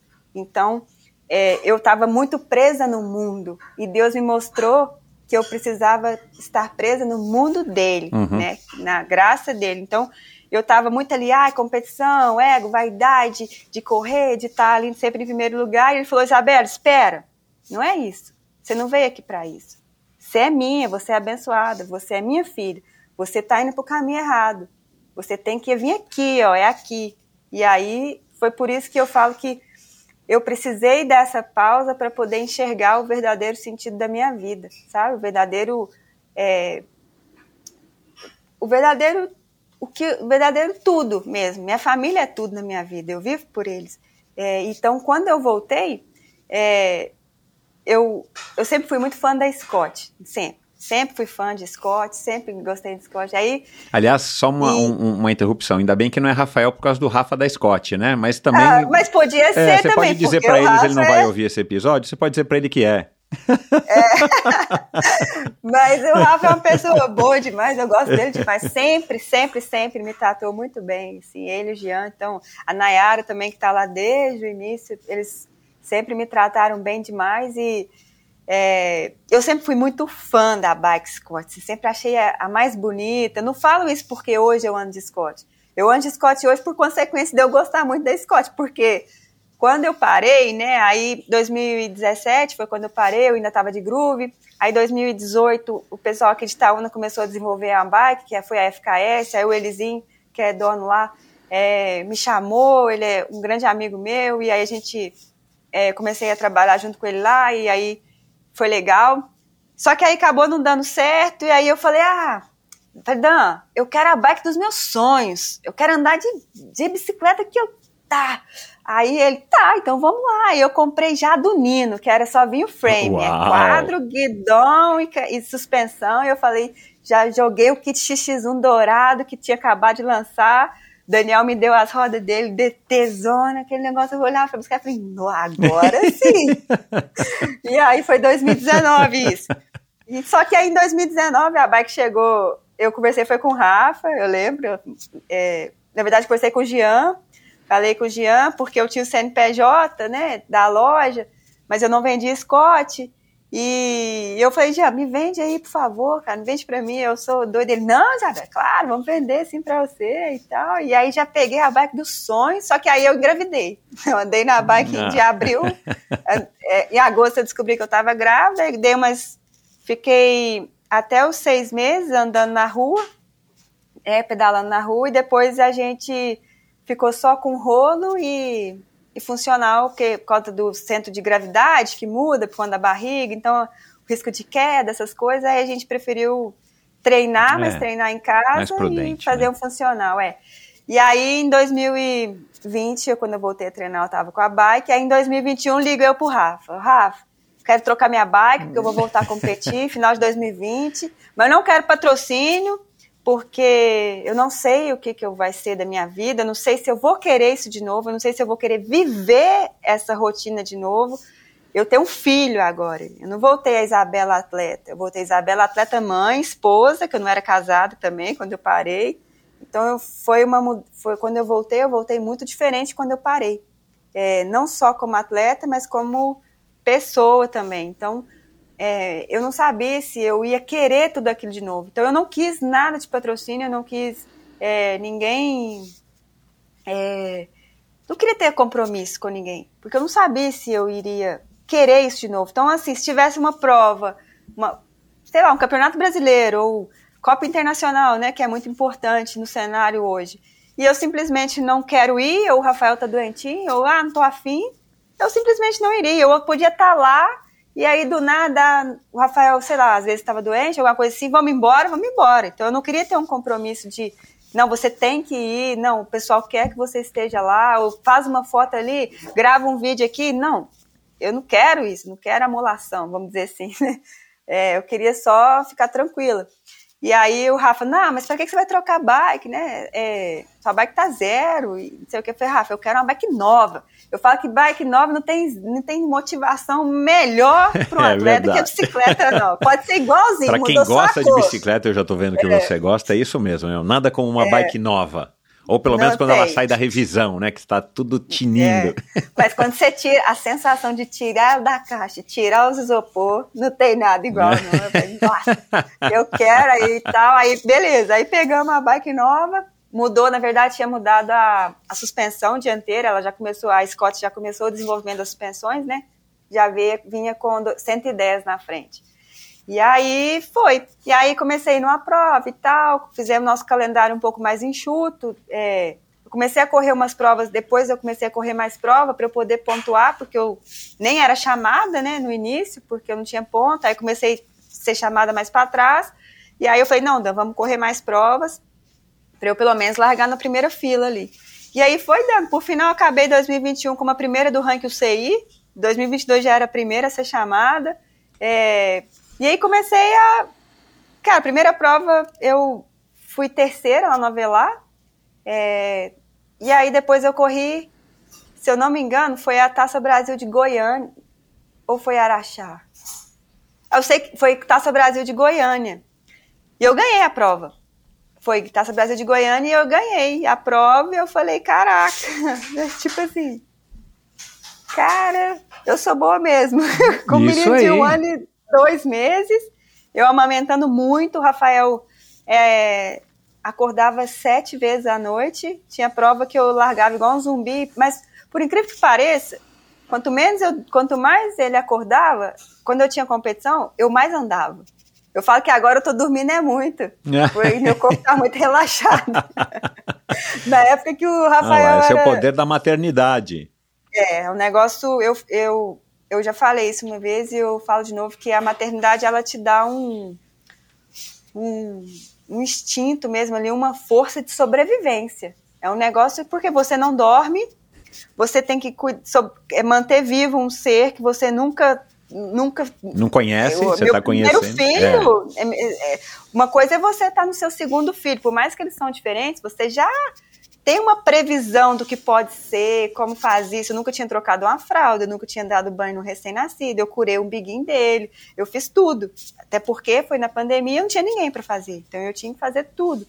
Então, é, eu não dormi, eu não. É, eu amamentar, eu não sei o que, aquilo ali era assim, beleza, bora lá, bora alinhar e bora pra cima das meninas, porque fazer o quê? Era o que eu tinha. Exato. Eu falo, o, o Robinho, amigo do Daniel, a gente chama ele de professor lá de Juiz de Fora, ele falou uma frase que a gente usa ela sempre. Cada guerreiro luta com as armas que tem. Então, eu tô na guerra, minha arma, as minhas armas eram aquela e eu tinha que fazer o melhor que eu podia com aquilo que eu tinha. Então, paciência. Se a sua adversária dormiu a noite inteira e eu acordei sete vezes, o problema é só meu. Eu vou lá e faço o que eu posso. E eu ia e fazia o meu melhor mesmo, deixava tudo na pista, inclusive, e deixo ainda, né? Mas naquela, naquela época ali, quando o Rafael era menorzinho, foi, foi punk. E aí, em 2000, no final de 2021, o Rafa me liga, e aí, Isabela, o que, que você está pensando para 2022? Eu falei, não, Rafa, agora eu vi que dá certo, eu vi que, que é isso mesmo que eu quero, a gente consegue consegue adaptar a rotina. O Rafael ia crescendo também, estava mais fácil para levar ele para as corridas. É, levei ano passado mesmo brasileiro, levei minha mãe para me ajudar, minha mãe e minha tia, que aí o Daniel pôde ficar mais por minha conta. E aí, falei, não, agora eu preciso de, de um patrocínio mesmo, agora eu, eu preciso de, de me manter ali, que eu preciso de uma estrutura melhor. E aí foi quando a Scott entrou mesmo, e a gente está tá nessa. Vamos para mais um ano, agora 2024, a gente continua. E eu falo que é, eu não podia estar numa, num lugar melhor que é lá, porque eles são pessoas muito humanas, né? São o Rafa, o Jean, todo mundo tá lá, o Gringo, o Raul, Henrique, Nayara, todo mundo que eu tenho contato lá me trata muito bem e eu não tenho tanta cobrança, assim. Na verdade, não tem cobrança. O Rafa, o Rafa o Jean é muito tranquilo, sabe? Ele super entende, tipo assim, ah, ah, ah, Jean, não vai dar para ir para a prova? Tudo bem, entendeu? É, eu acredito que eu faço o meu trabalho de uma forma boa também, então, né, e, consequentemente, eu não estar numa prova não vai mudar o, né, o nosso, que a gente precisa fazer. Então, é, eu, eu sou muito feliz com isso, sabe? Eu sou muito realizada de poder estar tá contando com eles também, com os meus patrocinadores, além deles, estão todos muito tranquilos. É, tem o Bob da MTB90, o Felipe Avelar, a gente entra com o site dele, que agora é a Vela Shop, a Coroa, o pessoal da Coroa Sled Hammer, o Marcos, estão muito tranquilo também. Meu patrocinador de uniforme, a Um, o Johnny, a Elisa, me tratam bem demais. É, minha médica, que é a Flávia, que, foi, que é uma amiga minha, e ela não só é minha médica esportiva, como ela também é minha ginecologista. Uhum. E ela que estava no parto do Rafael, ela que é, trouxe o Rafael. E você, fez alguns, você faz alguns posts com ela de vez em quando, eu vi no teu Instagram, é, no consultório. Ela, é. ela, na verdade, ela, ela começou como minha médica no pré-natal, e aí é, ela fez o parto, e aí por conta disso também, que eu já ia, a gente já tinha conversado que eu ia voltar, nós começamos, que ela também é endócrino, endócrino e nutrólogo. A gente entrou também com trabalho de é, dessa parte como atleta também. Só que sempre que eu vou lá, sempre tem lá o lado Isabela mulher, Isabela atleta. Eu já aproveita a consulta, Exato, já é ginecologista, já faz tudo, né? Não, até É porque você é legal. uma só, né? Então, assim, É. existe um pouco dessa separação, mas na verdade não existe, né? Porque É, você não, precisa não estar bem. Tem que estar tudo ligado. é. Exato, é. exato. Olha, é, legal, bacana que você falou é, de uma maneira bastante detalhada desses assuntos todos. E, e só para voltar aqui rapidinho nesse assunto do, da Scott, é uma super marca, né? Uma marca que de fato eu já tive o prazer de rodar de Scott, é sensacional. Minha primeira Cape App que eu fiz de Scott foi incrível. Eu que não sou mountain biker, é, tenho certeza de que na época a Spark do ano, que era de 2008, ela me ajudou a, a- a terminar a Cape Epic, que foi a Cape Epic mais longa da história até hoje, eram mil quilômetros na época. Nossa. É, a gente estreou logo nessa que foi a mais difícil, ou a mais longa, não sei se foi a mais difícil, mas enfim. É, mas você não conhece a, a- a fundo a história do Jean, eu sei que você não conhece a fundo, apesar desse relacionamento. Ouça o Endorfina com Giancarlo Clini, que é um dos líderes de audiência aqui do, do, do ano de 2023. E muita gente que conhecia o Jean não conhecia a fundo a história dele, como foi na nossa conversa. Então, ouça, Isabela, faça a tua lição de Legal. casa. e, e depois você já faz a média com o Jean e fala: Ó, Tem Jean, eu ouvi, que legal, não Jefferson, sabia né? disso, disso e disso. Mas você vai ouvir como é que ele começou a história da Scott e tal. É muito bacana. Legal. E, e para uma pessoa estar sobrevivendo também, né, sobrevivendo e mantendo um negócio vivo há tantos anos no Brasil, num país instável como o nosso, mexendo com mercadoria importada e com uma marca líder, né, mundial, dá pra gente entender um pouquinho aí da... a pandemia e tudo isso. É, né? e todas as É. crises, você vai ouvir ele falando, né? Aí fala com o irmão, aí vai, arrisca, vamos vender tudo e comprar tudo. Vende moto, compra bike, compra lote de bike, você vai ouvir. Mas enfim, voltando de novo, né? Porque você agora fez uma super dissertação muito bacana a respeito aí da sua, da sua característica como, como atleta. E de onde que vem essa disciplina e essa determinação? Você puxou o seu pai, a sua mãe, você teve uma educação muito rígida. É, os teus irmãos também são assim, né? Não sei o que, que eles fazem, você diz que eles não são atletas, mas eles têm, você reconhece na sua família, de alguma maneira, um avô, uma avó, essa disciplina, essa determinação e esse gosto pela competição, porque não é todo mundo né, que nasce assim. Você nasceu com um chip próprio para fazer o que você faz. Agora eu já estou entendendo pela, pela tua história que você está no lugar que você tinha que estar. Né? Talvez você não se desse tão bem se você tivesse, sei lá, é, no balcão da loja vendendo pra caramba as bicicletas ou né, da sua da sua antiga loja, né, que não existe mais. Mas você já tá, é, você, pelo que eu entendi, você foi feita para isso, para um esporte competitivo que podia ser qualquer outro. Você reconhece de onde é que vem isso, Isabela? Olha, eu sempre fui criança. Eu falo assim, criança por quê? Porque eu sempre fui criança de pé no chão, de brincar e tal. Então eu sempre brinquei, eu tive muitos primos, então eu sempre brinquei muito com meus primos. Então eu sempre fui uma criança bem deu que deu muito trabalho para minha mãe, vamos dizer assim. Ela conta que com sete meses eu subi em cima do fogão, é, com eu é, caía do chiqueirinho, essas coisas assim. Então eu sempre fui muito arteira, né? Mas a minha mãe, ela sempre conta. Ela adora contar, porque como ela, ela cara, sério mesmo, quando eu saio com ela, eu fico com vergonha, porque ela tem que contar tudo. Não, porque ela é atleta, ela é campeã, ela é isso sei o que. Eu falei, mãe, É a mãe assim, coruja, assim, ela né? não gosta que não, ela adora. Mas ela sempre fala, mas eu também? Ela conta. Ela conta que com 13 anos, ela corria, tem um, um poliesportivo aqui, e ela corria com, é, sei lá, 10 minutos, não, 3 minutos, né? Um recorde dela que ela fala. Então, assim, ela. A minha mãe sempre gostou de esporte, sabe? Aham. Só que ela nunca, é, nunca teve muito, nunca teve incentivo. Ela, no atletismo mesmo, ela conta que lançamento de dardo, ela era muito boa. Uau! É, salto em distância também, quando ela era adolescente, ali, criança, só que ela nu- nunca foi isso pra frente. Por- Primeiro que a minha avó era muito rígida, meu- meus avós, né, parte de mãe.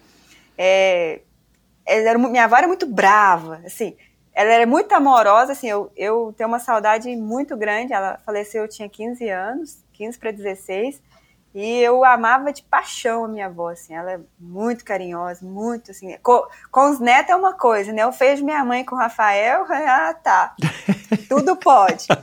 É, E comigo não, né? Mas a minha mãe, assim, nunca foi, ela nunca foi é, tão rígida igual, a minha avó, assim, na época. É, então, assim, a minha mãe, ela tem essa parte da história dela como atleta. Ela sempre gostou, ela sempre é, jogou, gostava demais de jogar vôlei. Então, ela sempre, indiretamente, assim, ele, meus pai, meu pai também jogava bola, é, meus irmãos competiam de bola, meu irmão jogou futsal, meu irmão do meio. O meu irmão mais velho já jogou também. Nunca foi assim uma pessoa que gostou demais de esporte, não, mas jogava e tal. Então, a gente sempre teve muita prática. Meus, meus avós moravam na roça, então eu sempre fui aquela criança que corria, que subia no pé de manga, que meu avô tirava leite, tirava leite, já bebia o leite no copo, sabe? Sempre fui criança mesmo, assim, sempre vivi, tive uma infância muito intensa. Então, eu sempre gostei muito de de estar tá me movimentando. Isso eu fui levando para a vida, né? Então, na escola, eu sempre amei a educação física, eu era a número um dos professores, porque quem vai jogar? Eu! Eu! Eu vou tirar o time. Então, assim, eu sempre. E eu sempre tive. É, o meu professor, que foi o Rogério, na época de ensino fundamental, ali, sétima série, oitava série, que hoje nem tem, né? Hoje é diferente a, a divisão da, dos anos. Mas o Rogério, ele era aquele professor que os meninos chamavam de carrasco, mas eu era apaixonada nele, assim, de como professor, porque ele dava aula mesmo de educação física, ele ensinava Ai, mesmo. Que privilégio, handball, hein? as regras, é. Então, eu adorava a educação física para mim. E ele fazia torneio na escola, então assim, eu vivi isso na minha infância, sabe? Sempre teve torneio assim de sala contra sala, das séries, então teve ele, aí cada variava de acordo com o que a gente estava estudando. Então se era handball, aí tinha um torneio, era futsal, era tinha queimada, tinha vôlei, basquete, por incrível que pareça com a minha altura, eu era cestinha. Então assim, eu era aquela que tipo assim, eu que vou. Então é, eu sempre gostei muito. Então assim, é, meu irmão chegou a andar de bicicleta, o Jardel, que é o do meio, ele tinha aquelas bicicletinhas de manobra de Ralph, ele, gost... ele, ele andou por muito tempo naquilo ali. E, mas eu, eu acho que a gente nasce mesmo assim com essa, é, essa vontade mesmo de se mexer, de, de. Eu nunca gostei de perder desde criança, assim, tipo assim. Ah, vamos jogar jogo da velha. Eu tinha que pensar ali para marcar onde eu ia pôr o X que eu tinha que ganhar, assim. Então, uhum. eu sempre gostei demais. Então, acho que, que veio ali, eu tive a influência, né, dos meus pais de estar tá sempre praticando. Eles nunca. Eu sempre fiz alguma coisa, desde pequena, assim, é, igual eu, com cinco anos eu já estava lá na natação, aí passava um tempo, ah, não quero natação, ah, eu quero balé. Aí fiz balé, mas é, não gostava de balé, balé é muito parado, e eu, eu não gostava daquilo. Então, ah, não quero balé, eu quero capoeira. Ah, não, mas capoeira, e fui lá, fiz a aula, e tinha que comprar roupa, e meu pai, ah, já começou a ficar caro, já não é aquele negócio. Ah, não, então eu quero, eu quero jogar bola. E aí comecei a jogar futebol de campo, lá no meu bairro, só que as meninas eram muito mais velhas do que eu, e aí lá no clube que a gente tinha carteirinha, tinha, tinha time feminino de futsal. Aí eu fui pro futsal, aí fiquei muito tempo no futsal. A gente competiu, é, fomos campeões itaunense aqui no, no clube, do, na, na época do nosso time. Eu jogava nos dois times. Eu jogava no mais velho, eu era reserva do mais velho e era titular da minha idade. Uhum. Então eu estava sempre ali. Então, daquilo ali eu fui. É, comecei com 13 anos, eu já comecei musculação, gostava também. Então sempre, eu sempre gostei de praticar um esporte, assim, uhum. desde criança. E eu acredito que isso vem dos meus pais da, de incentivar. Então sempre, eu sempre quis fazer Tava sempre fazendo alguma coisa, sabe? Eu nunca fui aquela criança parada, nunca fui aquela Que também é um de... privilégio, né? Você ter tido tantas é. oportunidades, né? Porque Isso. não é todo e mundo aí, que passa por tantas modalidades. Bike, eu parei. É, o mountain bike foi o foi eu falei assim, opa, eu gosto mesmo disso aqui. Aí eu cheguei e parei naquilo ali. Eu tive é, os amigos, né, que me incentivaram aqui na cidade, que fazia corrida de aventura, e aí foi quando eu comecei a fazer a Corrida de Aventuras, me convidaram. E aí eu gostei demais, porque era um negócio muito desafiador, né? A gente é, virava à noite, dormia no chão. E eles já te convidaram porque era na época assim, né? Precisa ter uma mulher, né? Que é horrível falar isso, mas é, precisa é ter uma é, mulher. É, e você com certeza era uma mulher que tinha as habilidades físicas que, que uma equipe gostaria de ter, né? Numa mulher, né? É, e a equipe era toda daqui, então achar uma, uma mulher que gostasse de fazer na cidade de pequena como Itaúna não é tão simples assim. Na época, quando eu comecei mesmo, eu praticamente tinha minha amiga, a Gisele, que a gente pedalava junto, mas depois ela meio que parou, depois fui tendo a Gilmara, é, mas ninguém foi para frente. E aí eu sempre, aí eu, eu só eu era só tinha eu de menina Uhum. que pedalava. Então eu ia com um grupo de um monte de meninos, os meninos falavam, pode ir. Aí eu ia primeiro, porque o homem é sempre mais forte, né? Então eles eu saía tipo 10 minutos, eles esperavam uns 10 minutos, aí eles vinham, me pegavam para eu não ficar sozinha para trás, né? Então eu ia, aí eles vinham, depois esperavam um tempo, aí eles iam, e aí a gente chegava quase junto, então eu estava sempre em companhia ali com os meninos. Então, assim, o que fez me desenvolver também no mountain bike foi isso, eu sempre treinei com homem, sabe? Eu sempre me desafiei além, eu, é, os meninos iam para trilha, eu ia atrás, descia atrás. Então isso me fez. E sem nenhum criar- treinamento formal pro mountain bike, né? Porque era só pegar É, a mountain início, bike e não. ir pra, ir pra, pra trilha, pra terra. É, não, mas em 2009 eu tive o, o Guilherme já. Ah, não, sim, mas eu digo, na corrida de aventura, quando eles Ah, te não. chamaram, você ainda era um adolescente, É, tava com Era pegar a 17. bike Meu pai precisou assinar a primeira corrida, porque eu era menor de idade, sabe?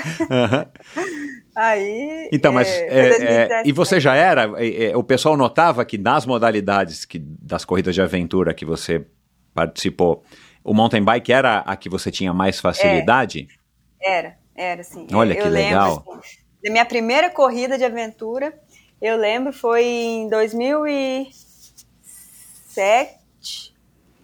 2007 ou 2008. A gente fez uma, uma corrida na Serra do Cipó, numa região da Serra do Cipó. E eu nem usava sapatilha, eu não tinha capacete, só tinha bicicleta. Aí o meu amigo, que inclusive é marido da Flávia, minha médica, o Dino, me emprestou um capacete que ele era de skate, ele tinha uma queixeira. e aí, no meio da prova, Nossa começava a Você tem suar, foto eu disso? tinha- Você tem foto disso? Eu acho que eu Manda tenho. pra mim que eu, vou quero usar aqui procurar. pra divulgar a nossa conversa. Eu tinha, aí tinha que encher de suor, aí eu tinha que virar para tirar o suor. É, não. Ai, ai. É, eu, eu, eu xingo o Dino até hoje, porque quando ele falei, caraca, gente, tinha um, um. Não é possível você não tinha um capacete digno pra mim lá. Foi o que deu pra arrumar. Eu, usava tênis ainda, eu tinha. Minha bike era uma, uma Schwinn, toda de alumínio, suspensão GTS, 24 marchas. Nossa, cara. Mas fui. E aí eu lembro que tinha um downhill, eu usava tênis. Eu soltei os freios mesmo, não tava nem aí, andava. Aí depois chegou a, a moça que já fazia corrida de aventura, ela veio, a gente tem. Assim, eu perdi muita foto, sabe? Mas a gente até tirou uma foto que ela falou, caraca, não sei o quê. Aí eu, uai, esse negócio tá. Acho que eu tô, eu tô bem nisso, né? Tipo assim, receber um elogio na minha primeira corrida de aventura, de tênis, capacete skate, né? Que- Porque, tipo assim, eles devem ter olhado pra mim e falar, credo, que é isso? Mas Ai, é, eu não- nem tinha roupa de pedalar. Eu fiz a corrida de aventura com calça de ginástica na época. É, me arrumaram uma blusa emprestada, capacete, eu usava tênis. E aí depois, da, até porque também eu não tinha dinheiro, assim, meu pai nunca foi aquela- aquele pai que me dava as coisas, sabe? Eu sempre precisei trabalhar para ter. Então, por exemplo, eu nunca tive mesada, é, ele me dava, eu lembro, eu falo, pai, se eu era, vou te falar, ele me dava um real por sábado. Um real na época. Aí eu lembro que eu ia na padaria, eu gastava tudo com bala. Um real que ele me dava. E aí, quando eu queria mais dinheiro, é, eu precisava, é, por exemplo, eu lavava o carro do meu pai. Aí eu tirava o carro e eu, e eu, eu- Também a desculpa de lavar o carro é porque eu podia tirar e guardar ele na garagem, ali com 15 anos, mais ou menos. Então eu, eu, eu queria dirigir. Então, assim, tirar da garagem e colocar, meu pai deixava. Aí um dia eu dei a volta o quarteirão. Cara, achei que meu pai me bater esse dia, porque eu não sabia fazer controle, não sabia fazer nada. Tinha 14, 15 anos. Cheguei, eu, ah, o meu pai não tá vendo. Quando eu tô descendo a rua, tá meu pai lá, para aqui agora. Eu falei, ai meu Deus do céu. Mas não deu nada, não. Só lavei o carro. Eu falei, não, pai, é porque não tava vindo carro. Ele, ah, Isabela, se eu ver isso de novo, você vai ver. Aí, pra eu ganhar dinheiro, aí eu lavava o carro e encerava. Meu pai me dava 20 reais. Aí já era um dinheirinho na época bom. Mas mesmo assim, não dava pra eu comprar uma bicicleta, essas Claro. coisas, não, entendeu? É, mas sempre foi assim. Lá em casa, minha mãe e os meus pais sempre me ensinaram assim: se você quiser ter alguma coisa, você trabalha para ter. Aqui você nunca vai ganhar nada de mão beijada. Nunca vai. Eles me ajudaram. Mas nunca foi nada assim. Ah, toma aqui então. Ah, vamos lá comprar uma bicicleta. Ah, vamos lá. Não, isso aí não. Isso aí sempre foi assim. Ah, mãe, vai ter uma, uma festa, eu quero ir, quero uma roupa, me dá uma blusa. Dou, mas vai arrumar a casa. Aí eu tinha que arrumar a casa. Entendeu? Tipo assim, é, não que eu não ajudava em casa, eu tinha que ajudar, mas era, quando era uma coisa muito específica, eu sempre tinha uma tarefa que eu precisava fazer para mostrar, e eu acho justo isso, porque é, eu falo que tudo que vem fácil, vai fácil. Então você acaba dando valor naquilo ali. Falei, nossa, tive que lavar banheiro, Exato. passar pano, varrer, tirar poeira. É. Então, assim. Não é pelo é, valor então é, me... do, do, do, dinheiro, é didático. Isso te ensinou. Olha lá o que você está falando hoje. Ó. É. Tanto que com 15 anos eu tive meu primeiro emprego. Eu trabalhava meio horário para ter o meu dinheiro. Meu pai foi lá, nós conversamos. Eu trabalhei numa uma escola de informática e eu tinha muita responsabilidade lá. Eu tinha que, eu era a, a do setor de cobrança. Eu tinha que cobrar. Aí quando as pessoas rescindiam o contrato, porque tem uma cláusula que é no contrato que eles ninguém te conta. Que é que se você cancelar o contrato, você tem que pagar uma multa. Aí ninguém queria pagar a multa, cara. E aí eu tinha que mostrar isso, eu quase apanhava lá com 15 anos, que, ó, mas você assinou. Aí eu falava, mas você assinou o contrato sem ler? tipo assim, não é possível, ninguém lê contrato, esses contratos. E aí a pessoa quase me matava. Aí a pessoa não. Aí eu tinha que cobrar, a pessoa ia lá, conversava comigo, eu era criança, 15 anos. Aí tinha que fazer é, eu que colocava o nome no Serasa, no SPC, eu tinha que ir lá levar, sabe? Então eu tinha, eu tive meu, eu, uma responsabilidade desde sempre, assim, eu sempre trabalhei. Antes dos 15 anos, eu trabalhava com meu pai. Na, meu pai é, é, tem uma eletrônica, até hoje ele tem. É, mas meu pai já é aposentado e tal, ele, é, ele mas ele pega umas televisões ainda para arrumar, ele, ele gosta, sabe? Eu acho que na verdade é para ele poder também ficar com a cabeça boa e sair, de, sair um pouquinho de perto da minha mãe, que minha mãe põe ele para trabalhar o dia inteiro. Porque meus pais são os opostos. A minha mãe é 220, o meu pai é, é minha mãe é muito agitada, é muito expansiva, muito alegre, extrovertido. Meu pai já é mais na dele, mais calmo, já pensa para falar, já não é aquela pessoa que fala tanto. Eles são famosos opostos que se atraem, exato, um completa o outro, sabe? Exato. É. E aí, é, eu, eu trabalhava com 12 anos, eu ajudava meu pai lá, meu pai saía para entregar a televisão, eu tomava conta de lá. Então, assim, eu sempre, desde criança, sempre tive muita responsabilidade. Meus pais sempre me deram essa é, liberdade de poder é, me desenvolver, né? Vamos dizer assim. Nunca fui criada dentro de uma caixinha, eu sempre fui criada para a vida mesmo. Então, por isso que eu falo que eu, eu acho que me achei no mountain bike por isso, assim, porque é um esporte ao ar livre, é um esporte né, que te traz uma sensação muito boa ali na natureza. Então, é, eu falo que o que me deixou ser assim é a criação que eu tive dos meus pais. Eles que me ensinaram ter responsabilidade, ter disciplina, porque eu tinha, tive que trabalhar, então eu tinha que ir para a escola, chegava da escola, eu ajudava meu pai na oficina, então uma hora eu tinha que estar lá para abrir porque meu pai às vezes ia no banco, ou às vezes eu fazia o serviço de banco. Isso tudo muito novo. Minha mãe, ia, minha mãe é, ia, trabalhava com 10 anos, mais ou menos, 9, 10 anos, eu ia lá receber o salário da minha mãe no banco. Chegava lá, pegava o salário dela, passava nas lojas, que antigamente era muito crediário, né? Eu passava nas lojas, pagava as contas e tinha que devolver até as pratinhas certinho, sabe? É, eu sempre tive essa questão da honestidade, do, da confiança dos meus pais, da responsabilidade. Então, isso me fez ser quem eu sou hoje também, assim, a educação que eu tive, graças a Deus. Que bom, né? O, é, Isa, é, foi teu pai que te ensinou a andar de bicicleta? Foi o irmão Cara, mais velho? acho que foi sim. Não, eu, eu, eu ganhei minha primeira bicicleta, acho que eu estava com 5 anos, eu lembro direitinho, era aquelas cecizinhas assim, é, rosa, Aí é, foi de Natal que eu ganhei. Eu lembro, eu lembro exatamente o dia que eu, quando eu acordei a bicicleta estava lá, que a gente colocava o sapatinho, sabe, atrás da porta, perto da árvore, assim, mas o sapatinho ficava atrás da porta, que o Papai Noel ia passar. E aí eu lembro que a minha bicicleta estava lá. Então, eu não, eu não lembro direito quem me ensinou a andar. Quando, quando que eu tirei a rodinha, eu acho que eu nem usei rodinha direito, porque eu sempre fui muito para frente, né? Sempre fui aquela criança Então, mas foi, foi, foi meu pai, né? Meus pais compraram a minha Legal. bicicleta. Eu era bem criancinha. Agora, é, caminhando aqui já para o final, é, você estava indo numa escalada né, de carreira super legal, vencendo, né, pegando pódio de várias provas, estava com a- sempre com uma equipe também te apoiando e tal. E de repente você recebe essa notícia que te colocou para baixo. Você falou, né, que teve aí um pouquinho de depressão e tal. É, teve um post no, no, no Instagram que você fez em maio de 2019 que eu imagino que, teve, que, que deva ter sido aí no auge, né? Quer dizer, no- na parte mais funda da, dessa depressão que você viveu, né? Do, desse momento ruim. E você disse, ó, venho recebendo muitas perguntas, as mesmas perguntas no meu Instagram e Facebook por direct de comentar, e comentários, resolvi falar mais uma vez sobre. Isabela, quando você vai voltar a competir? Foi alguém que fez essa pergunta, ou várias pessoas. E você colocou, eu não, em caixa alta, pretendo voltar. Mas então, por que, que você continua treinando todos os dias e forte? Porque eu quero, e eu em caixa alta, né? Porque eu gosto, porque é meu estilo de vida, porque faz parte da minha rotina há uma década.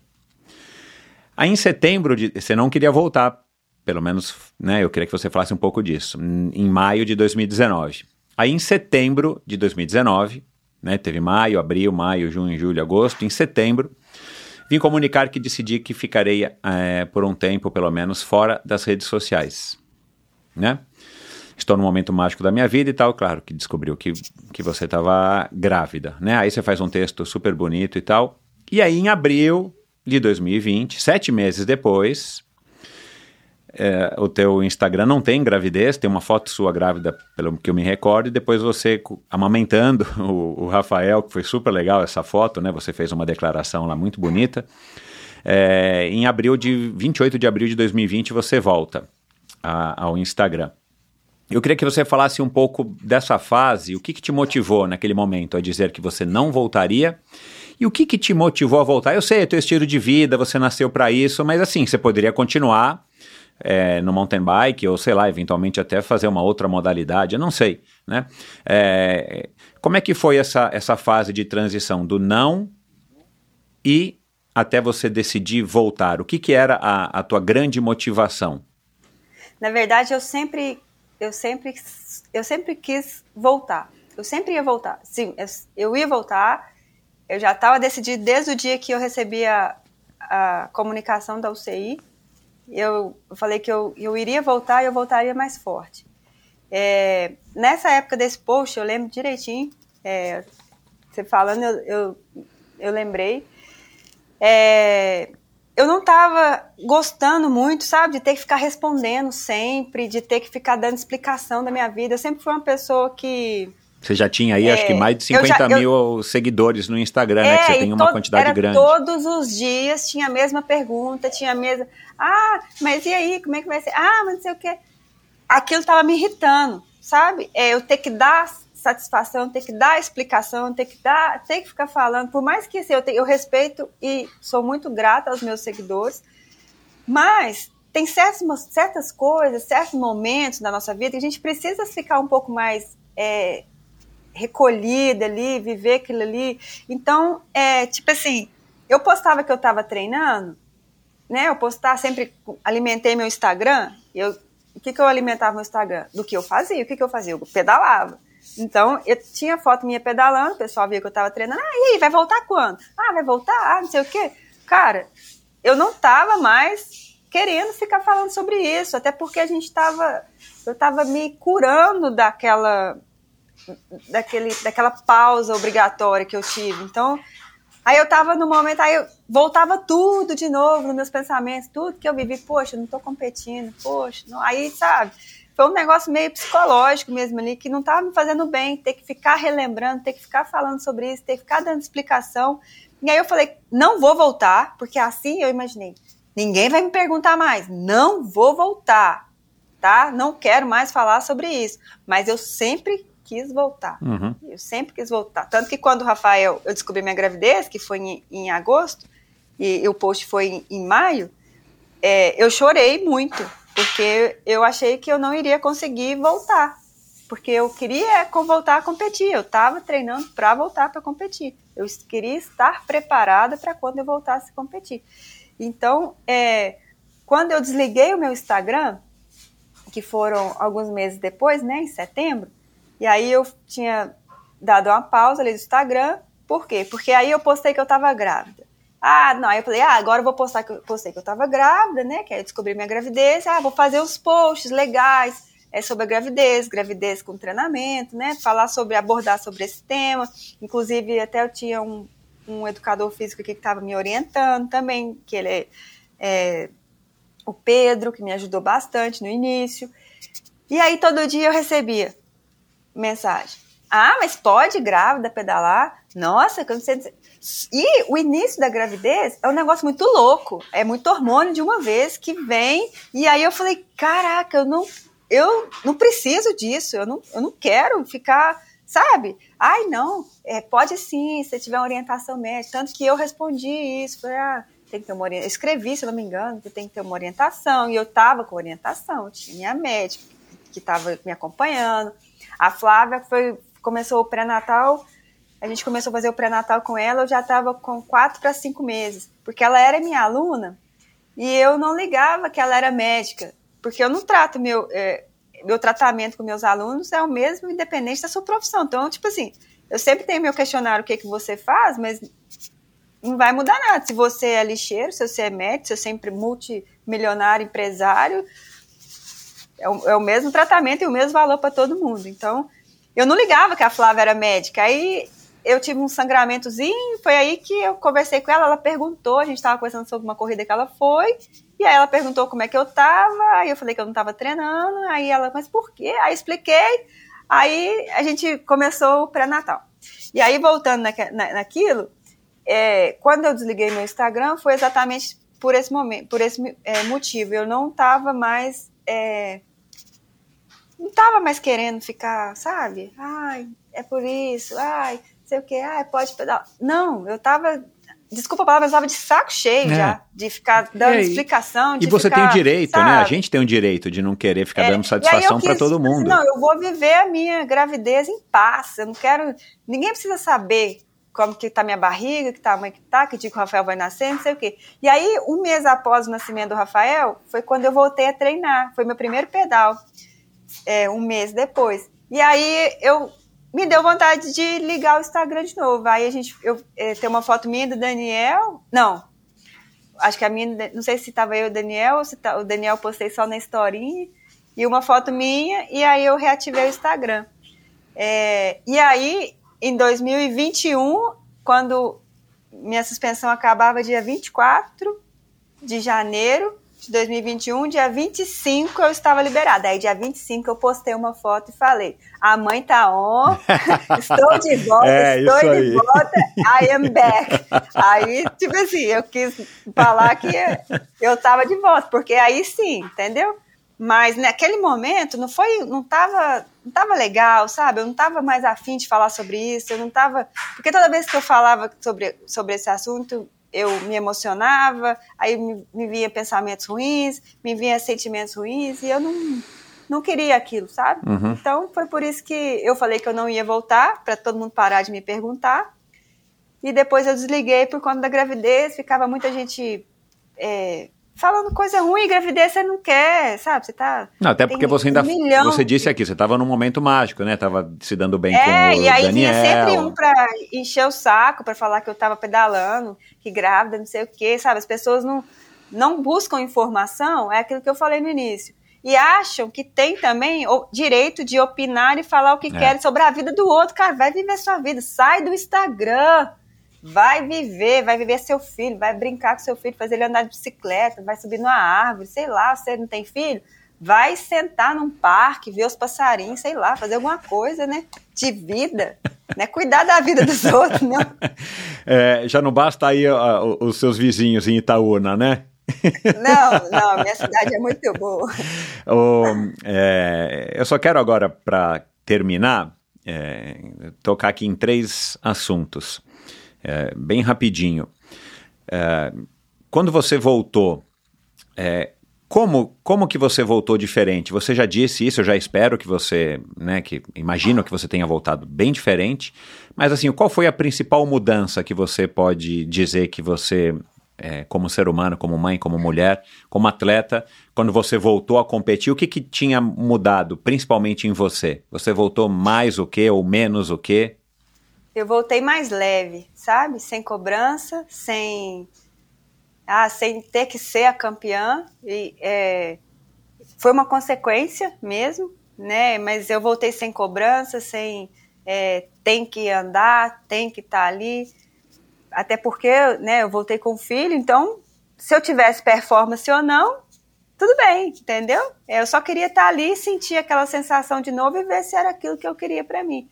Então, de, é, eu acredito que foi uma experiência muito diferente. Quando eu alinhei pela primeira vez ali, é, eu me senti deslocada, parecia que eu estava no lugar errado, eu percebia olhares diferentes, né, que as pessoas elas te julgam mesmo, assim. É, ninguém tem coragem de falar na sua cara, mas é, a, o corpo fala por si, né? Então é, eu percebia é, muita gente é, virava o rosto para não ter que cumprimentar. Até hoje ainda tem, sabe? Mas ainda eu tem? sou muito tranquila.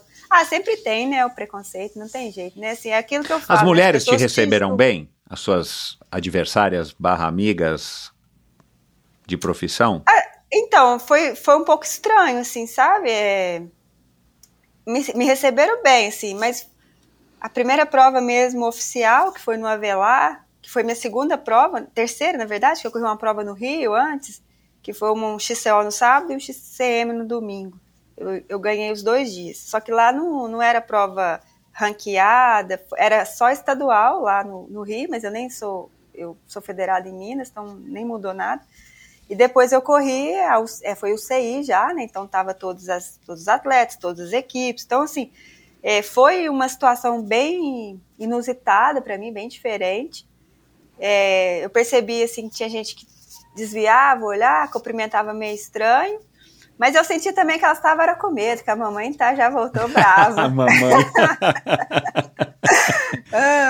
mas assim, eu não, não me prendo a isso, não, sabe? Eu acho que cada um dá o que tem dentro do coração. Então, assim, se a pessoa te trata mal, porque é aquilo que ela tem dentro dela. Então, uhum. paciência, né? Eu tenho que dar o, o, o melhor de mim. Então, uhum se a pessoa não tá afim de me cumprimentar, às vezes eu cumprimento si mesmo, eu grito, opa, fulano, beleza? pra ver se, pra mostrar que, tipo assim, eu acho que é, eu não sou melhor que ninguém, é, e também ninguém é campeão para sempre, né? Eu acho que o campeão, ele é campeão naquele momento, você nunca você está, eu, eu, sempre falo assim, você está melhor naquele momento. Você nunca vai ser para sempre melhor. Sempre vai ter, você não é imbatível. Sempre vai ter alguém que vai ser melhor que você e vai ganhar de você. Então, é, me, o que me mostrou também é que eu é, me fez descer um pouquinho do salto, sabe?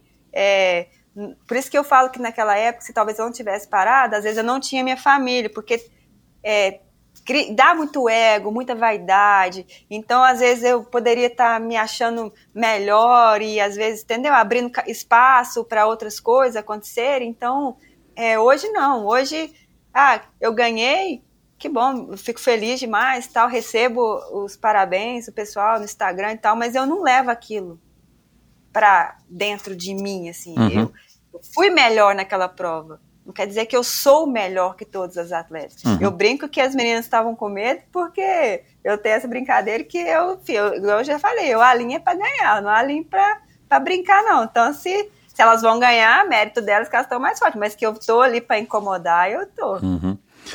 É, e qual que é o teu diferencial, assim? O que, que você acha que você tem hoje que você não tinha? É, ou o que você tem hoje que está te dando tanto resultado? É, assim, eu, eu hoje eu eu tenho a minha família, né? Então eles são minha força, né? Então, querendo ou não, eles são tudo que eu tenho na minha vida e eu faço, eu tenho muita assim vontade, assim, porque eu vivi um momento ruim e eu não quero que meu filho me veja como esse exemplo de, de, de momento ruim que eu passei, de, de suspensão. Eu quero que ele me veja com orgulho de ver, nossa, minha mãe passou pelo que ela passou e agora ela tá onde ela tá, entendeu? Então, é, eu sempre alinho para. É, eu tenho sempre isso na minha cabeça de que eu quero que meu filho tenha orgulho de mim, que uhum. eu quero que ele me veja como um exemplo e que eu possa inspirar a vida dele também. E eu acho que naquela época e agora é, no, é a mesma coisa. O que me fez ter resultado lá, o que me faz ter resultado agora é a disciplina mesmo. Eu sou uma pessoa muito disciplinada, muito determinada. É, então eu por exemplo, o Campeonato Brasileiro de Maratona esse ano, eu estava muita dúvida se eu ia ou não. E aí, porque eu ia sozinha, primeira vez é, tão longe assim. Meu marido não ia, meu filho não ia, eu ia sozinha.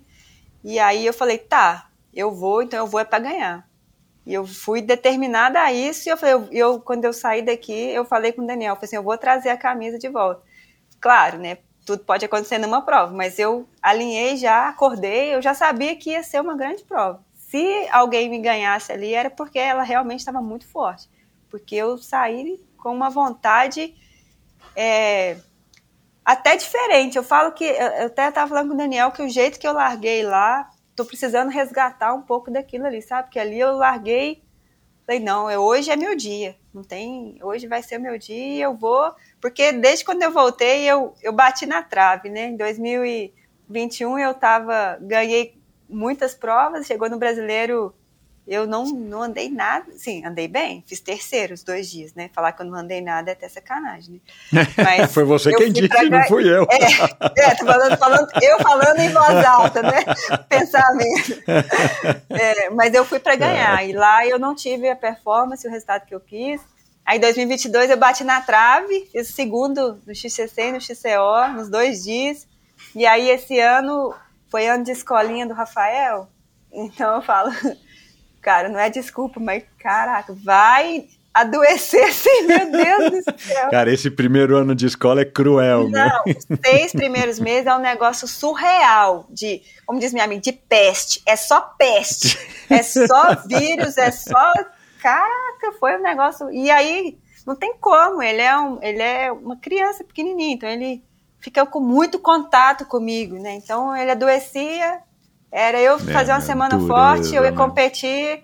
É, eu tive quatro vezes dor de garganta, uma vez eu tive, nem consegui ir para a prova do Avelar, foi lá em Petrópolis, desafio de gigantes, eu estava com o rosto todo congestionado, que foi uma foi meu filho tomou antibiótico nessa, e eu não tomei, porque tem que tomar muito cuidado com o que toma, né? É, é período competitivo, tem que ver até as substâncias, o que, que tem no, no, no, no remédio, porque dependendo da substância, ela fica mais tempo, é. por mais que você tome. Então, não tomei nada, né? Deixei o corpo sobreviver aquilo, Rafael antibiótico, passou um mês antibiótico de novo.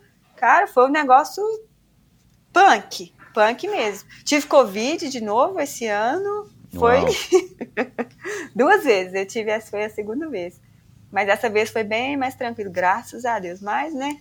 E aí não tive a performance que eu que a gente tinha planejado, né? Que como 2022 Copa do Mundo ano passado, cheguei numa performance ótima. O Rafael não estava na escolinha, estava conseguindo treinar, consegui fazer uma preparação muito boa.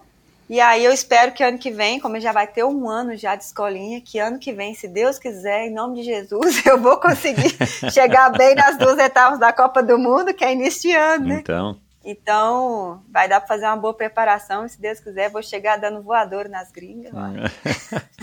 para terminar, é, desde aquela vitória no, na Copa Internacional em 2013, que eu descobri também nos primeiros posts do seu Instagram que você fez um texto uma foto, né? Que era o seu sonho desde quando você começou a pedalar, que era vencer a Copa Internacional, né? Hoje em dia a Copa Internacional tem mais relevância ainda e você segue vencendo, né? E naquela época você pedalava com uma One, não sei se você lembra, um quadro da uhum. High One. Até Sim. essa Spark RC Team assinada pelo Nino Schurter e tal que você usa hoje, é, é, qual o ensinamento ou lição mais valiosa que o esporte te trouxe? o esporte me mostra que você tem que acreditar, né? Eu acho que não só o esporte, né, na vida mesmo, quando você acredita que aquilo ali é possível, meio caminho andado já já está dado. Então, é, me mostrou que, né, como eu fui campeã, afastei das provas, voltei. Depois que eu voltei, venci mais duas vezes a Copa Internacional, 2021 e 2023, foi esse ano. É, que não é impossível, nada é impossível. Impossível é uma questão de opinião, como já dizia o, o, chorão do Charlie Brown. Né? Então, e eu, eu tenho essa frase para mim, que realmente é uma questão de uma, é uma opinião da, daquele que não conseguiu fazer o que você fez.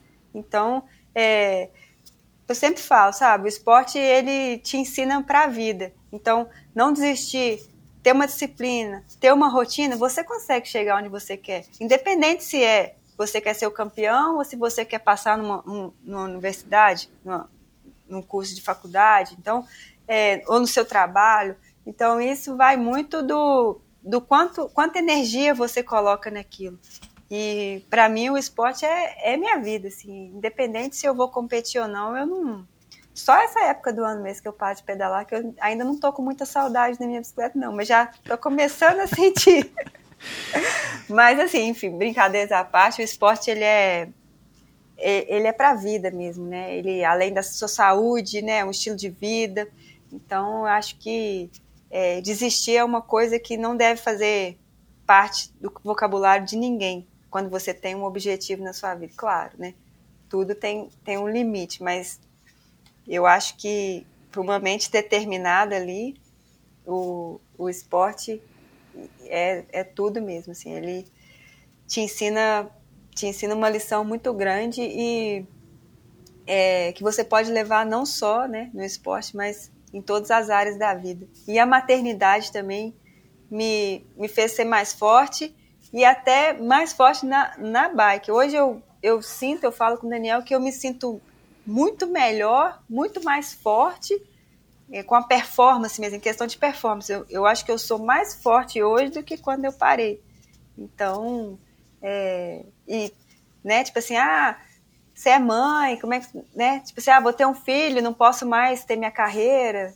Eu acho que, que isso é, é realmente é uma coisa que às vezes você realmente não está querendo ter sua carreira, porque se você quer aquilo ali, às vezes foi só uma desculpa maternidade para você sair, porque se você realmente quer, no, maternidade é só um, um plus, é um negócio que vai te ajudar mesmo a ultrapassar mais limite, porque principalmente para a mãe. Eu falo que você ser pai, ser atleta é uma coisa mas você ser a mãe atleta é, é surreal mesmo. Isabela, não teve maneira melhor da gente terminar essa conversa do que essa mensagem bacana, essa mensagem que você acabou de passar. Muito obrigado. Quero fazer um agradecimento aqui especial ao Rafael, não o Rafael da Scott, que também pode ser, mas ao teu Rafael, porque nos permitiu, né? Está dormindo, permitiu que a gente ah, gravasse essa conversa agora no comecinho da tarde. Então, muito obrigado, Rafael. É, e olha, parabéns, é, ganhou aqui um super fã e parabéns pela sua atitude, pela sua perseverança, pela sua leveza com, que, com a qual você trata agora, né, esse assunto é, da tua carreira como uma ciclista. Eu acho que esse é o caminho certo para que você tenha, você que eu digo generalizando, todo mundo tem um desempenho melhor, é, é encarar de uma maneira leve, né? Uhum. E o pai do Avancini já disse aqui, o seu Rui, é, ah não, não foi o pai do Avancini, foi o pai do Igor Amorelli, me confundi, que o amador né, do esporte tem essa etimologia da palavra que tem que amar aquilo que faz, né? E você não é uma amadora, mas você ama o que faz. Então, Amo parabéns, muito obrigado e saúde para todos vocês e que você tenha uma temporada de 2004, 2025, 2026 cada vez melhor, sempre a bordo aí da sua eh, Scott Spark última geração, último modelo. Muito obrigado, foi um prazer. muito obrigada, prazer foi meu. Um abraço, até mais. E é isso, espero que você também tenha curtido esse bate-papo aqui de hoje com a Isabela.